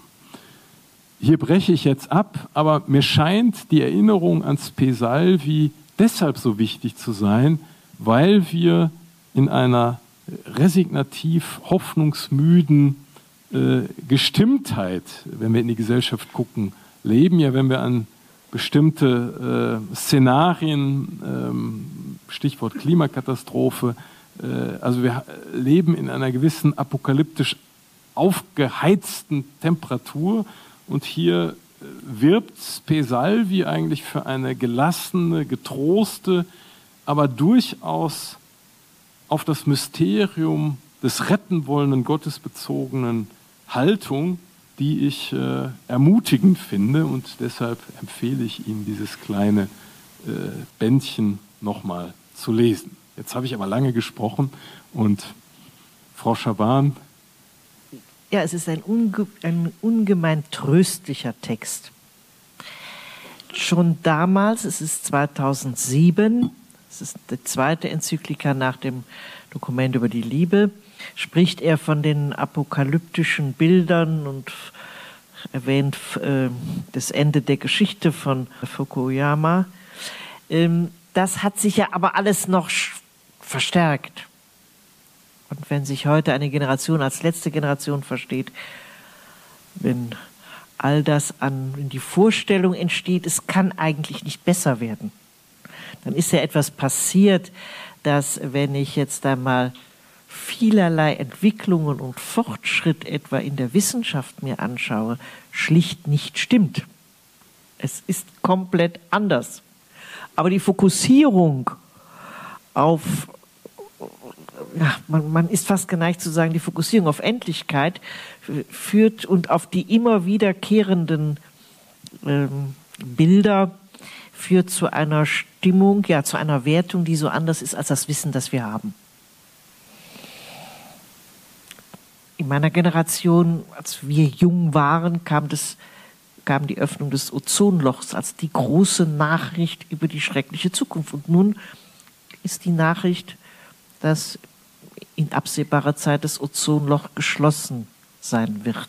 Das ist nur ein Beispiel von vielen, die ich nennen könnte, wo klar wird, Wissen und Bewertung gehen weit auseinander. Das Zweite, was mir so aufgefallen ist, es ist ein wunderbarer Gegenentwurf zu dem Wort von Thomas Bernhard, am Ende wird alles scheitern. Und das mündet in vielen Varianten immer wieder in den Satz, Gott will nicht vernichten, sondern retten. Und insofern ist es ein, eine Enzyklika für diese Tage. Und letzter Satz. Damals gab es noch die Reihe bei Herder, wo Enzykliken immer von einem Theologen kommentiert wurden. Diese Enzyklika wurde von dreien kommentiert, nämlich vom evangelischen Ratsvorsitzenden Wolfgang Huber, von Karl Lehmann als dem damaligen Vorsitzenden der Deutschen Bischofskonferenz und dem Chef der äh, Orthodoxie in äh, Deutschland. Also auch dann eines der Dokumente, die sich auch für dieses Gespräch innerhalb der Christenheit außerordentlich gut eignet. Ja, ich kann mich dem allen nur anschließen, vor allem auch der dringenden Empfehlung vom Herrn Professor Dück, äh, sich dieses Werk wieder anzunehmen. Ich habe es im Jahr 2010 einmal kommentiert mit der Überschrift Eine zu Unrecht fast vergessene äh, Enzyklika. Ich glaube, dass ich mich da in der Einschätzung nicht ganz getäuscht habe. Jedenfalls ähm, in der Literatur wird äh, Deus Caritas est natürlich sehr, sehr häufig zitiert äh, Spe Salvi nicht. Vielleicht ist sie in ihrem theologischen Anspruch auch für manche ein bisschen überfordernd, das könnte sein, weil, wie das halt bei Theologen ist, sie treten ins Gespräch mit äh, äh, in dem Fall Philosophen, Heiligen, Märtyrern ähm, und äh, natürlich auch, auch, auch Theologen. Und das ist bei Ratzinger Texten immer so. Man wird sofort in ein großes Gespräch mit einbezogen. Das äh, ist aber sozusagen, das gehört zum theologischen Handwerk, dafür da, äh, sich darüber auch Rechenschaft zu geben. Mm, ich habe mich seinerzeit auch riesig gefreut. Ich kann mich noch erinnern, es war ja, es ist ja am 30. Äh, November 2007 am Fest des Apostels Andreas veröffentlicht worden.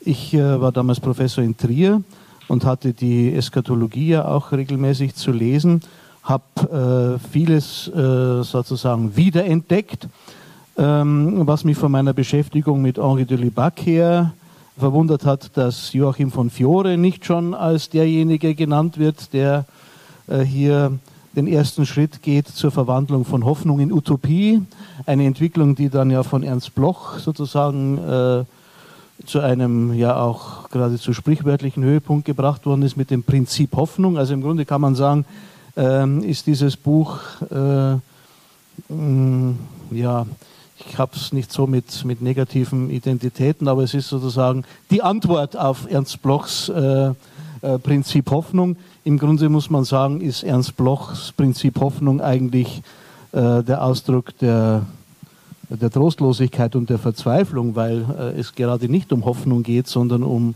eine mit ja, verbissenen Zähnen durchgehaltene, ein verbissener äh, Zukunftsoptimismus. Nicht? Äh, und hier geht es wirklich äh, um die Hoffnung. Ähm, und tatsächlich diese christologische äh, äh, Zuspitzung, ähm, allerdings mit einem, mit einem auch wieder alttestamentlichen Anweg. Äh, das Gericht als Hoffnung haben wir schon bei, bei den Makkabäern. Und vermutlich ist der Gerichtsgedanke äh, sogar der Ort in der alttestamentlichen Glaubensentwicklung, ähm, wo überhaupt äh, das Thema Auferstehung äh, durchbricht. Nicht? Also das Thema des leidenden Gerechten, das kann doch einfach nicht sein, dass derjenige, der sich in seinem Leben äh, an, äh, an die Weisungen Gottes hält, am Schluss der Dumme ist. Und genauso Immanuel Kant. Ich meine, äh, die, die Unsterblichkeit der Seele ist ein Postulat. Und das ist noch viel stärker als ein Beweis äh, nach dem Verständnis von Immanuel Kant. Und interessanterweise genau an dieser Stelle spricht ein Papst in einer Enzyklika in der ersten Person Singular. Ich bin überzeugt. Das hat man vermutlich auch in einer Enzyklika noch nicht gelesen.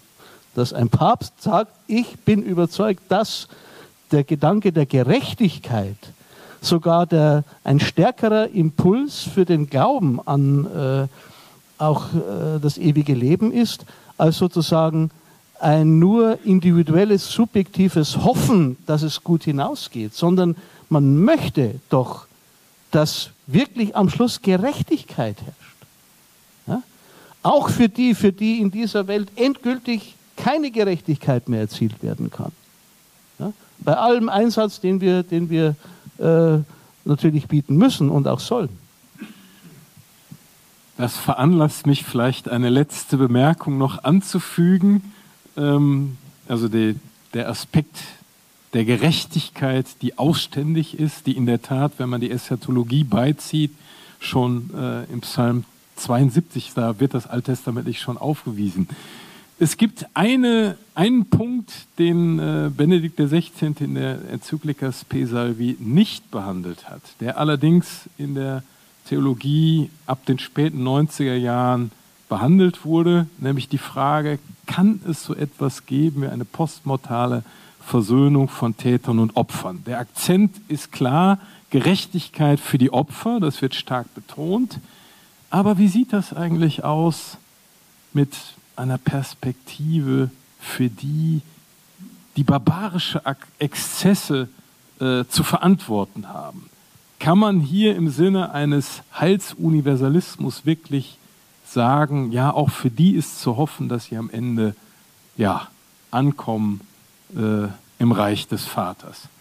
Und ähm, da ich selber äh, im Anschluss an Hartmut Lange äh, einen Versuch unternommen habe, das mal eschatologisch auszubuchstabieren und es auch Kolleginnen und Kollegen gab, die das für eine nicht ganz koschere äh, Operation hielten, äh, im Sinne, also hier wird zu kühn äh, weitergedacht, äh, habe ich Benedikt dem 16. das mal als Frage auch brieflich mitgeteilt. Über die Kommunio hatte ich mit ihm zu tun und er hat mir daraufhin einen, einen längeren Brief geschrieben zu dieser Frage.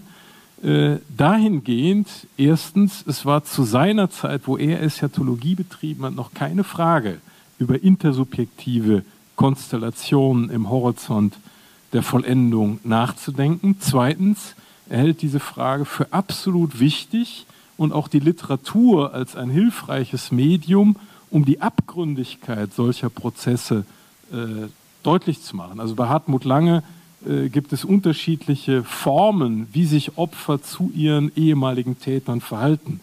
Absolute Vergebungsverweigerung, äh, dann quasi ein Prozess der Wandlung, der merkt ja, ich könnte selber an meinem Täter gewissermaßen aus Vergeltungsimpulsen zum Täter zweiter Potenz werden und um diese Spirale zu unterbrechen, trete ich ein in einen schmerzlichen Prozess äh, der Offerte und eben eine generöse Haltung der Vergebungswilligkeit, die bei den Tätern oft auf äh, Probleme dann wiederum stößt. Und Ratzinger sagt, ja, also dass, dass es quasi im Geist Jesu Christi, der ja am Kreuz noch für seine Peiniger um Vergebung gefleht hat, dass hier quasi ein, ein messianischer Raum eröffnet wird, der gewissermaßen auch Opfer befähigt, das zu tun, was sie zu Lebzeiten vielleicht nicht tun konnten, nämlich in ihren Tätern vergebungsbedürftige Subjekte zu sehen. Das ist alles im Radius der Hoffnung möglich. Und jetzt kommt, wo ich auch eine gewisse Modifikation seiner eigenen Theologie sehe, eine Skepsis im Blick auf wirklich äh, verkorkste Täterprofile. Er spricht das hier in Spesalvi auch kurz an. Er sagt zwar, es ist die Aufgabe des Christentums für alle zu hoffen, aber nach den historischen Erfahrungen auch des 20. Jahrhunderts vermutet er, dass es verkorkste Täterprofile gibt, wo das Gewissen so niedergetreten ist, so erloschen ist, dass es gewissermaßen auch keinen Anknüpfungspunkt mehr gibt, um sie zu Reueprozessen, Umkehrprozessen, die dann als Finale die Rettung haben. Aber er lässt es offen, aber ich sehe hier eine gewisse, äh, ein leichtes Fragezeichen gegenüber dem kühnen Halsoptimismus, der ihn in frühen Jahren auch sicher äh, durch Hans-Urs von Balthasar mit beeinflusst hat, ähm, umgetrieben hat. Ja, das habe ich mir natürlich damals auch sehr genau angesehen, wie er sich zur Frage der Apokatastasis ähm, verhalten wird. Also die Frage nach der Wiederherstellung von allem ist ein Zitat aus, dem, aus der Apostelgeschichte, verbunden eben mit der Vorstellung, dass Gott am Schluss gar nicht anders kann, als allen zu vergeben und dass die Hölle letztlich leer ist. Ne? Also unter diesen Schlagworten ist das ja immer wieder diskutiert worden.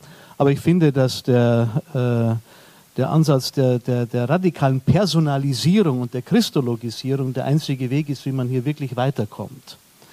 Äh, Sie haben ja zu Recht auf dieses äh, äh, ja, erschütternde Phänomen hingewiesen, äh, dass, dass die Täter den Opfern ja nicht nur sozusagen ein Leid zufügen, sondern ihnen zugleich auch noch diese fast äh, erdrückende Last aufgeben, dann auch noch vergeben zu sollen. Nicht? Äh, und wie kann von, wie kann von daher ähm, letztlich Versöhnung gedacht werden? Äh, ja wohl tatsächlich nur im Blick auf das Kreuz, von dem herab der Herr selber seinen Peinigern vergibt und in der geistlichen Verbindung und Gemeinschaft von ihm her dann diese Kraft auch zu erbitten? Äh, diese Vergebung auszusprechen und umgekehrt sie, sie anzunehmen. Aber das geht dann natürlich in Abgründe hinein, auch äh, menschlich, psychologisch und auch theologisch, äh, wo man dann auch, äh, glaube ich, irgendwann zu fragen aufhören muss. Hans-Urs von Balthasar hat sich davon ja trotzdem nicht abbringen lassen in seiner Theologie des Kasamstags, nicht? Ähm, um äh, zu zeigen, wie, wie äh, der, der Höllenabstieg äh, den Karfreitag ja noch einmal radikal vertieft und ähm, mit sich bringt, dass der Herr wirklich dem hartgesotterten Sünder den letzten Platz streitig macht, um ihn sozusagen äh, zu bewegen und von daher die Hoffnung für alle zu begründen. Äh, da scheint mir äh, Benedikt damals das bewusst offen zu lassen und da hat die Theologie und überhaupt auch die Reflexion dann auch mal zu schweigen und dann müssen wir beten. Manchmal kann ein weniger auch ein mehr sein, aber es ist wichtig darauf hinzuweisen, äh, dass die hier angedeuteten Fragen in Abgründe hineingehen. Es ist auch deshalb wichtig, damit die Rede, die theologische Rede von der Hoffnung nicht über das Niveau des Erlittenen und Erfahrenen billig hinwegspricht. Das ist also ein Anstoß gegen eine allzu flott daherredende Friede, Freude, Eierkuchenpastoral. Also das Gewicht der hier nur angetippten Fragestellungen auch mit zu bedenken und die Orte Karfreitag, Kar-Samstag äh, sind erwähnt worden. Die muss man mitbedenken, wenn man quasi allemal stammelt und stotternd eine Theologie der Hoffnung für alle äh, vertreten möchte. Ja, damit sind wir mit unseren drei Büchern äh, gewissermaßen zu einem vorläufigen Abschluss gelangt. Also die Einladung haben Sie mitgehört, dass Sie alle diese nicht allzu langen Bücher äh, auch nochmal äh, nachlesen und vertiefend äh, betrachten. Aber es gibt jetzt auch noch die Möglichkeit, äh, dass Sie offen gebliebene Fragen stellen, Kritik äußern oder das, was Ihnen sonst äh, ja, noch äh, auf dem Herzen liegt, zu artikulieren. Es gibt auch ein Mikrofon. Ja. Ja, eine Frage nochmal ganz zurück zum Anfang, der Text Demokratisierung der Kirche. Äh, Frau Schawan, Sie sagten, äh, Sie sind als Politikerin ins ZDK gegangen, um Politik in, im, also in, der, in der Bundesrepublik zu machen und nicht in der Kirche und haben die ähm, weltlichen Sachbereiche im ZDK-Sekretariat auch angesprochen. Ähm, also da stellt sich das ZDK eigentlich dar wie ein Think Tank äh, für, für die Bundespolitik, wenn ich das richtig verstanden habe. Äh, mich würde interessieren, ob Sie aus dem Nähkästchen plaudern können, aus Ihrer aktiven Zeit als Politikerin, äh, in welcher Weise dann äh, verschiedene Arbeiten des ZDK aus diesen weltlichen Sachbereichen in die Bundespolitik eingeflossen sind. In, haben Sie als Bildungsministerin da Arbeitspapiere verwendet, Dokumente als Grundlage für Begründungen in Ausschusssitzungen oder auch im im Plenum, im Bundestag oder ähnliches verwendet? Oder wie, wie muss man sich das vorstellen, äh, wenn Sie sagen, äh, quasi äh, ZDK-Mitglied bin ich, um Politik zu machen? Und es gibt diese Sachbereiche. Wie, wie ist da, gibt es da ein Beispiel oder, oder einfach eine Konkretisierung dieses Zusammenhangs? Ja. Think Tank für die Bundespolitik, so würde ich es nicht sagen, sondern Menschen, die im öffentlichen Leben stehen. So war ja die Idee, neben den Vertretern der Diözesen, den Vertretern der Verbände, gab es die dritte Gruppe der Menschen im öffentlichen Leben. Politik, Wirtschaft, Kunst, Kultur, vor allem. Und ähm, ich bin auf die Politik gekommen, weil sie ja hier eine Rolle spielt. Unser Anliegen war, das, was sich aus, was das Potenzial der katholischen Soziallehre ausmacht, was sich etwa aus Rerum Novarum ergeben hat. Das, was ab Beginn mit der Debatte über das Grundgesetz eine Rolle gespielt hat. Verantwortung vor Gott und dem Menschen. Aus der Perspektive glaubender katholischer Menschen in die Politik einzubringen. Und da war dann der Raum des Zentralkomitees der deutschen Katholiken, der Raum derer, die sich darüber ausgetauscht haben die je nach Entwicklung je der, in, der Bund, in der Geschichte der Bundesrepublik, je nach den großen Themen, die gerade eine Rolle spielten, sich ausgetauscht haben, was bedeutet es für katholische Christen. Es war für uns ein ganz wichtiger Raum der Nachdenklichkeit, des Gedankenaustauschs. Und daraus erwuchs dann bei vielem, vor allen Dingen in der Sozialgesetzgebung, die ganze Sozialgesetzgebung der Bundesrepublik Deutschland ist wesentlich geprägt von Prinzipien der katholischen Soziallehre und evangelischen Sozialethik. Es hätte niemals im, in, den, in den ersten Jahrzehnten eine solche klare Positionierung gegeben für den Vorrang der freien Träger vor dem Staat, wenn es diese Debatten nicht gegeben hätte. Und die Debatten sind ja öffentlich geführt worden. Man hat immer ein bisschen belächelt, dass da Papiere gemacht werden. Aber es waren ja nicht einfach die Papiere, sondern es war ja die, waren ja die öffentlichen Debatten, die diejenigen, die zum Beispiel Minister und gleichzeitig im Zentralkomitee waren, äh, geführt haben. Also aus, sozusagen, wenn Sie sagen Nähkästchen, aus meinen Erfahrungen, die ich mit Themen damals gemacht habe, war die, sozusagen die Stoßrichtung was bedeutet dieses und jenes Thema aus der Perspektive von Christen? Es gab übrigens Zeiten, wo es auch eine sehr viel stärkere Verbindung noch gab zwischen evangelischer und katholischer Ethik.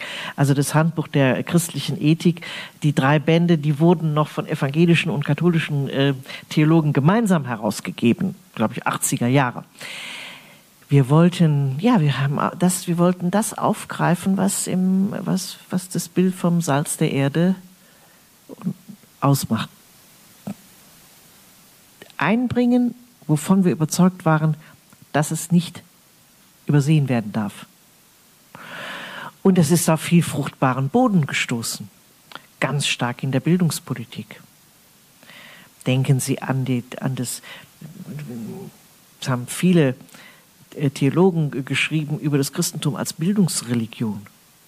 Als Religion, in der die Bildung eine große Rolle spielt. Dass, äh, wenn ich jetzt höre, wer sich alles kirchlicherseits von kirchlichen Schulen verabschiedet, das ist, das finde ich eine ganz schreckliche Entwicklung. Weil das, die kirchlichen Schulen haben das öffentliche Bildungssystem insgesamt geprägt. Vieles von dem, was da eine Rolle gespielt hat, hat auch Übergang gefunden in das öffentliche Bildungssystem. Medizinische Versorgung, Krankenhäuser. Also alles das, was jetzt heute kritisch diskutiert wird, das sind auch gute Gründe, das weiß ich. Aber das stand bei uns im Zentrum. Das Thema Kirche spielte eine Rolle bei der, in der Kommission Pastorale Grundfragen. Ja klar, wir konnten ja nicht Kirche ignorieren aber im Zentrum stand die Gestaltung dieser Gesellschaft. Und bis heute gehören Caritas und Diakonie zu den wichtigsten Beraters, wenn es um Sozialgesetzgebung geht. Und ich habe das ebenso lapidar gesagt, man muss sich, wenn man das nun alles nicht mehr wollte, dann muss man sich keine, muss man sich jetzt auf, auf Zukunft keine Sorgen machen. Es wird nämlich massiv zurückgehen. Man hat jetzt das ZDK so lange beschimpft, äh, dass katholische Politiker, wenn ich heute mit jungen katholischen Politikern spreche, auch in der CSU, in der CDU, dann sagen die, Nähe zur Kirche, muss das sein? Schadet nur. Da gibt es da gibt's einen kirchlichen Auftrag. Das Gespräch ist, findet zum großen Teil überhaupt nicht mehr statt. Das ist für meine Generation und die davor eine sehr neu, ein, das ist ein massiver Traditionsbruch, der gerade geschieht. Und dass sich jetzt das Zentralkomitee die Missbrauchsaufarbeitung ausgesucht hätte, deshalb habe ich das so gesagt, also da, da war ich da ja, also ich bin da raus seit 95 oder so, ähm, war ganz klar der Wunsch der deutschen Bischofskonferenz. Und der Preis, der jetzt gezahlt wird, heißt, das ZDK kommt kaum noch vor mit politischen äh, Statements, weil ewig nur, es kommt wieder ein neuer Missbrauchsbericht und alle drei Monate können wir uns darauf einstellen, ob der nächste. Und es gibt nur noch dieses eine Thema. Und unentwegt werden jetzt auch Laien gefragt, wie sie, wie sie dazu denken. Also insofern ist da eine große Veränderung, die dann dazu führt, dass Sie sagen, ich höre ich hör von denen nur noch äh, Stellungnahmen zur Kirche. Aber die Geschichte des Zentralkomitees, die Geschichte des Laienkatholizismus ist eine andere. Auch was die Verbände angeht, Kolping, Karabé, die haben, die haben was getan, die haben gestaltet. Die haben nicht in erster Linie Papiere geschrieben, sie haben gestaltet, sie haben diese Gesellschaft äh, in, einer, in einem umfassenden Sinn mitgeprägt. Und wenn das verloren geht, das sage ich voraus, wird es kälter in dieser Gesellschaft. Und zwar massiv. Dann hat die Technokratie allen Raum, den sie braucht.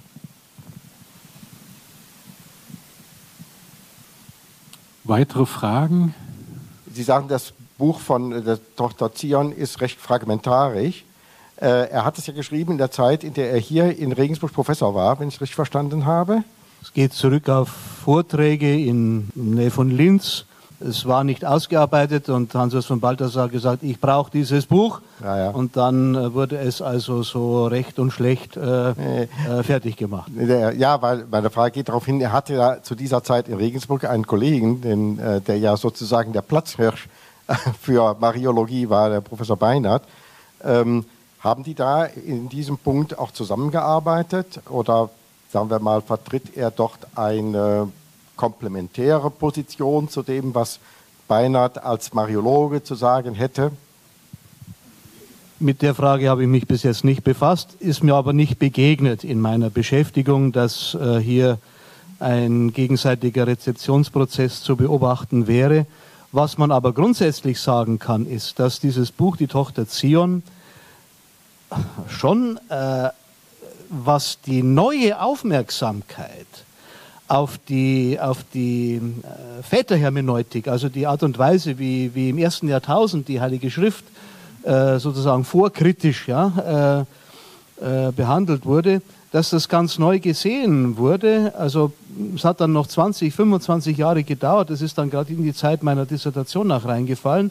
Aber da schreibt dann Spinoza Schönberger in der Herder-Korrespondenz vom Paradigmenwechsel in der alttestamentlichen Theologie. Und äh, vor dem Hintergrund muss man dann eben auch sehen, äh, es geht ja nicht darum, die historisch-kritische Exegese zu verabschieden, sondern sozusagen zu ergänzen, zu vertiefen. Und da, dafür spielt die Lehre vom vierfachen Schriftsinn natürlich eine ganz wichtige Rolle, weil, die, weil es eine synthetische Theorie ist, ja, die, die jeder, jeder, jeden Zugang sein Recht belässt, ja, aber dann ganz neu eben auch den Blick äh, öffnet für einen traditionellen, auch in der Liturgie bis auf den heutigen Tag natürlich äh, gestaltenden Zugang. Und darf das ja vielleicht sagen, meine Übersetzungen äh, von Teilen von Exeges Medieval von Henri de Lubac sind jetzt vor vier Wochen in vierter Auflage gekommen. Und äh, auf das bin ich, was meine wissenschaftliche Tätigkeit betrifft, am meisten stolz, ähm, das doch vermittelt zu haben. Und da ist nach wie vor ein riesiges Interesse da, nicht nur in der Theologie, sondern auch in der, in der, in der Kunstgeschichte, überhaupt in der, in der Geistesgeschichte, weil man versteht ja die ganze Bilderwelt nicht ohne, ohne, diese, äh, ohne diese Hermeneutik. Man versteht äh, die ganze Literatur äh, im Umkreis äh, dessen nicht. Und insofern ist das auch etwas, was äh, uns anschlussfähig an die, an die Tradition hält. Und ich habe eigentlich mit diesem Buch nochmal neu Theologie zu studieren begonnen, weil ich das bis dahin entweder nicht wahrgenommen habe, vielleicht lag es auch an mir, aber äh, ich habe es dadurch neu wahrgenommen und ich bin unendlich dankbar dafür, dass mir hier die Augen geöffnet wurden. Äh, ich möchte allen dreien herzlich danken, dass sie hingewiesen haben auch auf das Wesentliche, also auf das Wirken Gottes in Maria, in unserem Leben, in Jesus Christus. Und Frau Schawan hat auch in die Zukunft geblickt.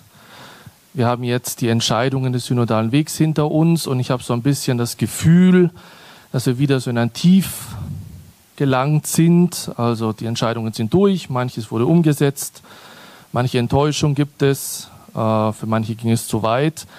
Äh, der Blick auf das Wesentliche, wie können wir als neue Generation sprachfähig sein, sprachfähig sein, hinein in die verschiedenen Kontexte unserer Gesellschaft und Zeugnis geben von der Hoffnung, die uns erfüllt. Vielleicht können Sie da jeweils aus Ihrer Perspektive und aus Ihrer reichen Erfahrung äh, meiner Generation etwas mitgeben. Das ist natürlich eine sehr große, zentrale Frage. Ich mache mal einen Anfang. Also ich denke, eine generelle Antwort lässt sich darauf gar nicht geben, weil jeder, jeder Einzelne ein eigentümliches Charisma mitbekommen hat, das es natürlich zu pflegen gilt. Äh, also man muss ja zunächst mal einen Zugang zur Realität des Glaubens bekommen.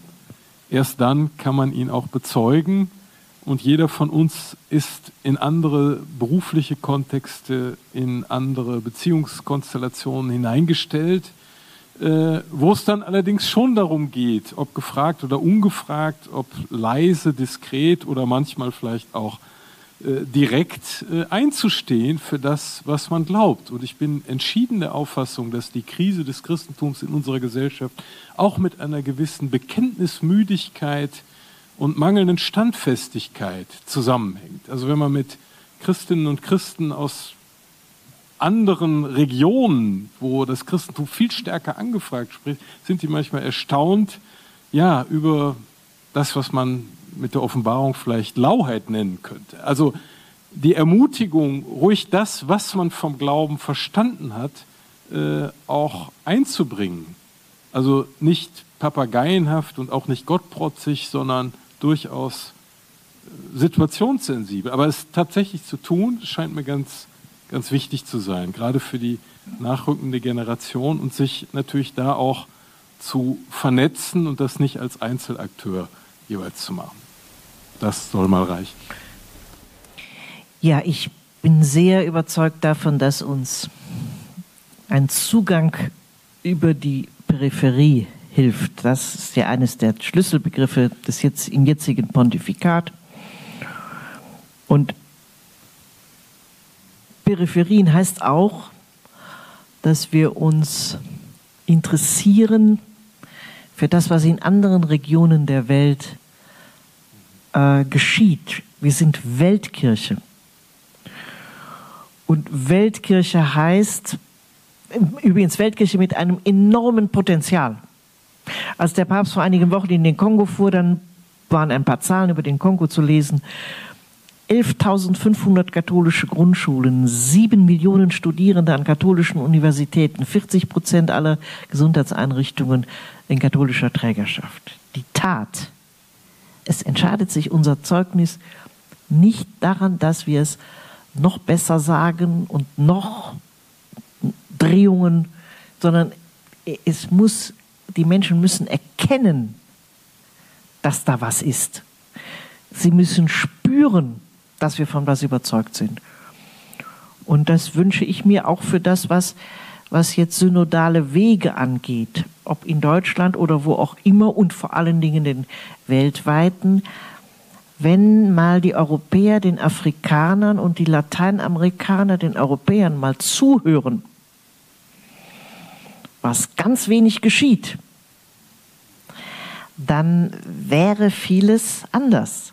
Das einerseits ist die katholische Kirche Weltkirche, andererseits ist die Kommunikation der verschiedenen äh, Kontinente äh, überhaupt nicht so, dass sich daraus etwas entwickeln kann. Und, und das wünsche ich mir für die Generation der 30- bis 40-Jährigen. Jetzt gehen Sie in die Weltkirche.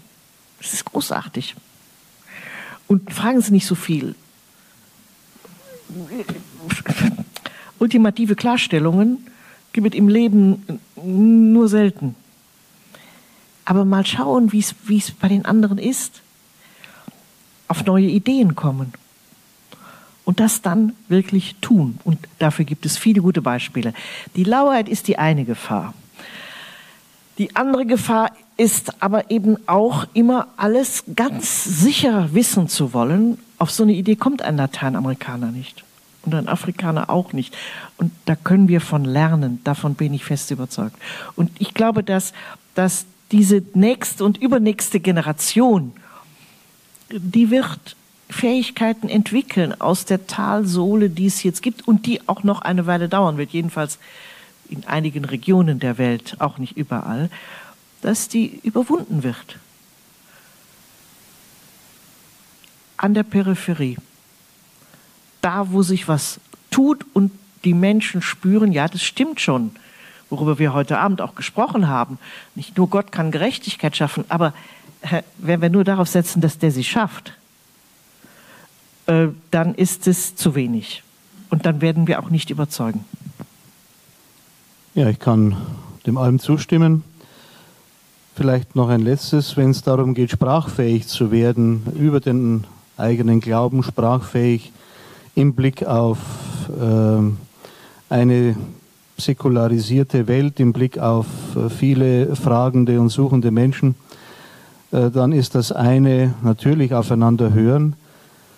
Aber ich bin fest davon überzeugt, dass wir nur dann wirklich sprachfähig äh, über Gott und den Glauben sein können, wenn wir sprachfähig sind im Dialog mit Gott selbst.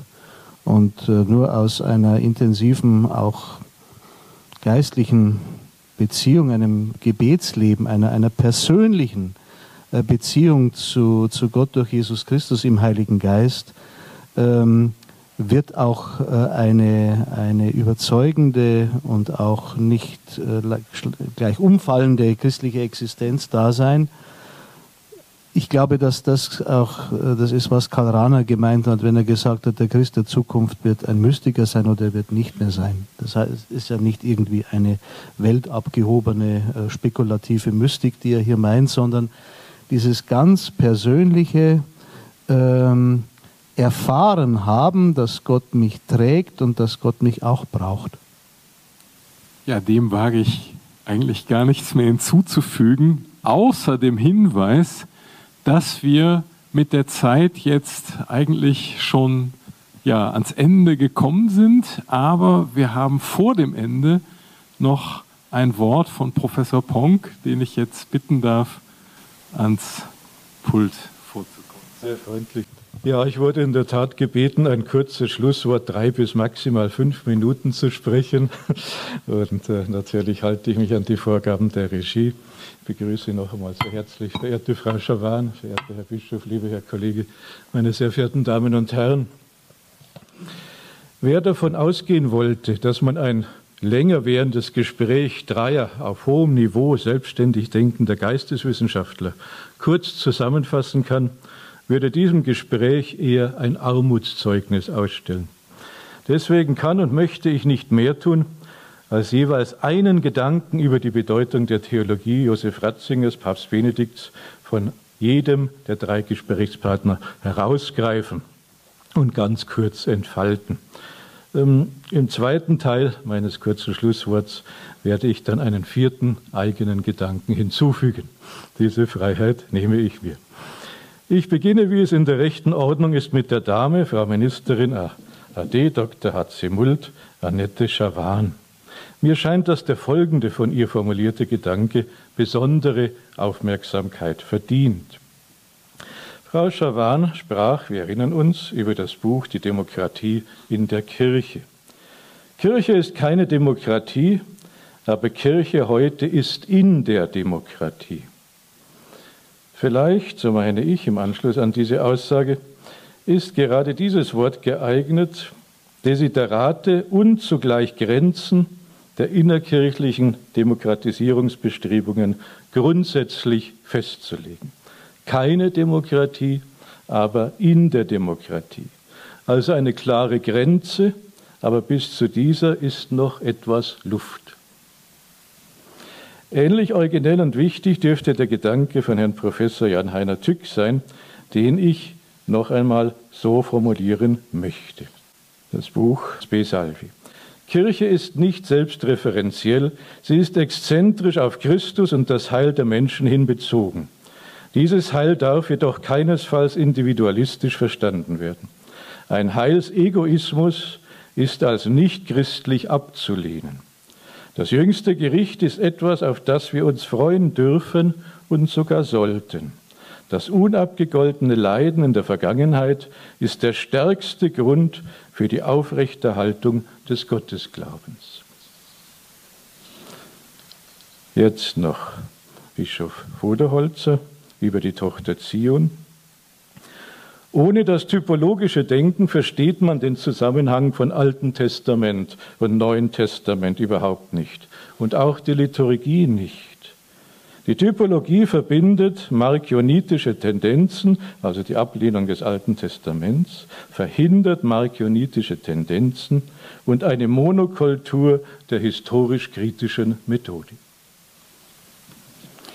Selbstverständlich nicht nur diese drei, aber vielleicht vor allem oder doch unter anderem diese drei Gedanken verdienen es also meines Erachtens in Erinnerung äh, festgehalten zu werden und zu bleiben, vielleicht auch fortentwickelt zu werden.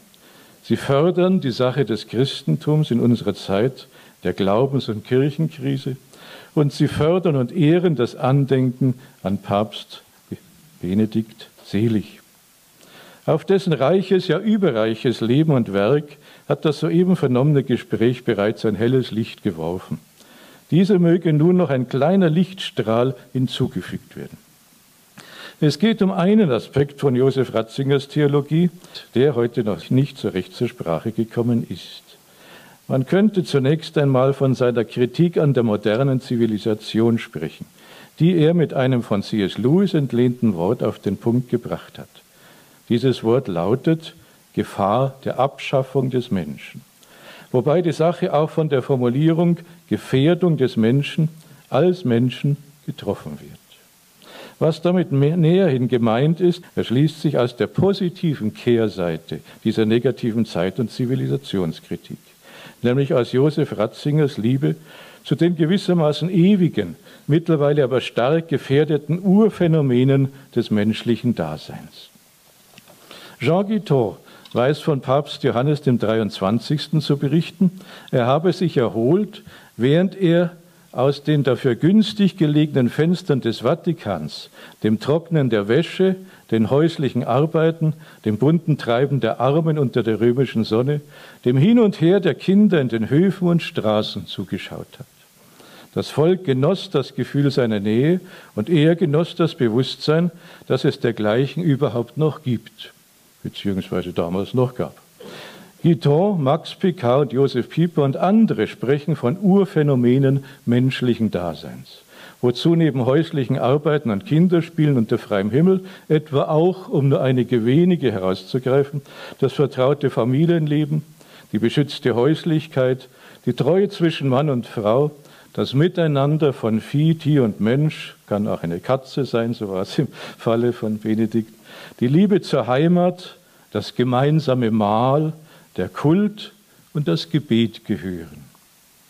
Wer wie ich am vergangenen sonnigen Ostermontag dem Elternhaus Ratzingers in Hufschlag bei Traunstein im Oberbayerischen besucht, wo Josef im Kreis seiner Familie den Großteil seiner Kindheit und Jugend verbracht hat, wird den großen Theologen, so meine ich, noch ein wenig besser verstehen können.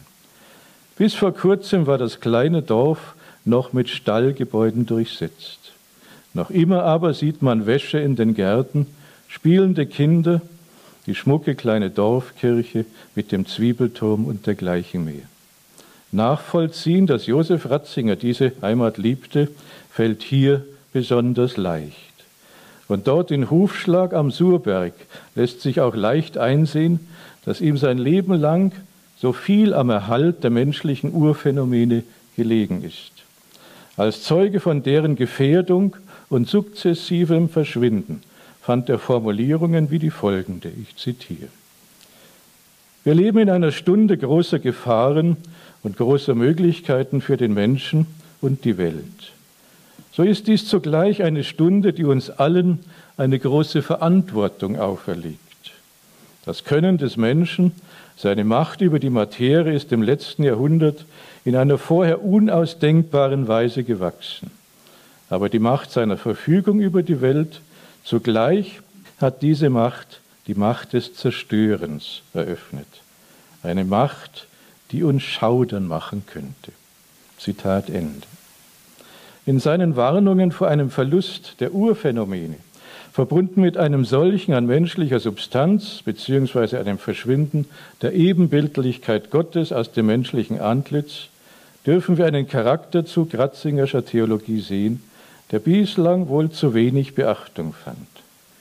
In unserer aufgewühlten, umstürzlerischen und sich von ihren Wurzeln losschneidenden Zeit darf es geradezu als eine Gnade gelten, eine ebenso menschenfreundliche wie klare Stimme zu hören, die uns an die Güte und Schönheit, vielleicht gar Unentbehrlichkeit der Urphänomene erinnert. Es liegt eine ans dämonisch gemahnende Fluchtbewegung fort von Gott und damit fort von dem alten und wahren Menschenbild im Zuge unserer Zeit. Worte Josef Ratzingers, wie die soeben zitierten, wirken da, so meine ich, wie himmlische Töne, die ins gärende Chaos gesprochen wurden, so wie einst Orpheus die ungeheuer und wilden Horden mit Musik besänftigt und zur Raison gebracht hat. Versuch einer letzten Aussage. Wir hörten heute, das war nicht Ihre Meinung, verehrte Frau Schawan, wir hörten heute, die Nähe zur Kirche schadet nur. Das ist möglich, wenn das in Bezug genommen wird auf eine politische Karriere. Keinesfalls aber richtig für den Menschen als Menschen und schon gar nicht richtig für das ewige Heil. Ich danke für Ihre freundliche Aufmerksamkeit, danke dem TZ, Frau Dr. Schilling, Zachmeier, auch allen weiteren Organisatoren für diesen schönen Abend, insbesondere auch Herrn Professor Veit Neumann, Frau Elisabeth Rieger für die erfolgreiche Bewerbung, dazu dem Hausherrn, Herrn Riegens und seinen hilfreichen Geistern. Verweise auf die bereitgestellten Erfrischungen und bitte um einen kräftigen Schlussapplaus für unser so vortrefflich gesungen bzw. gesprochen habendes theologisches Terzett. Vielen Dank.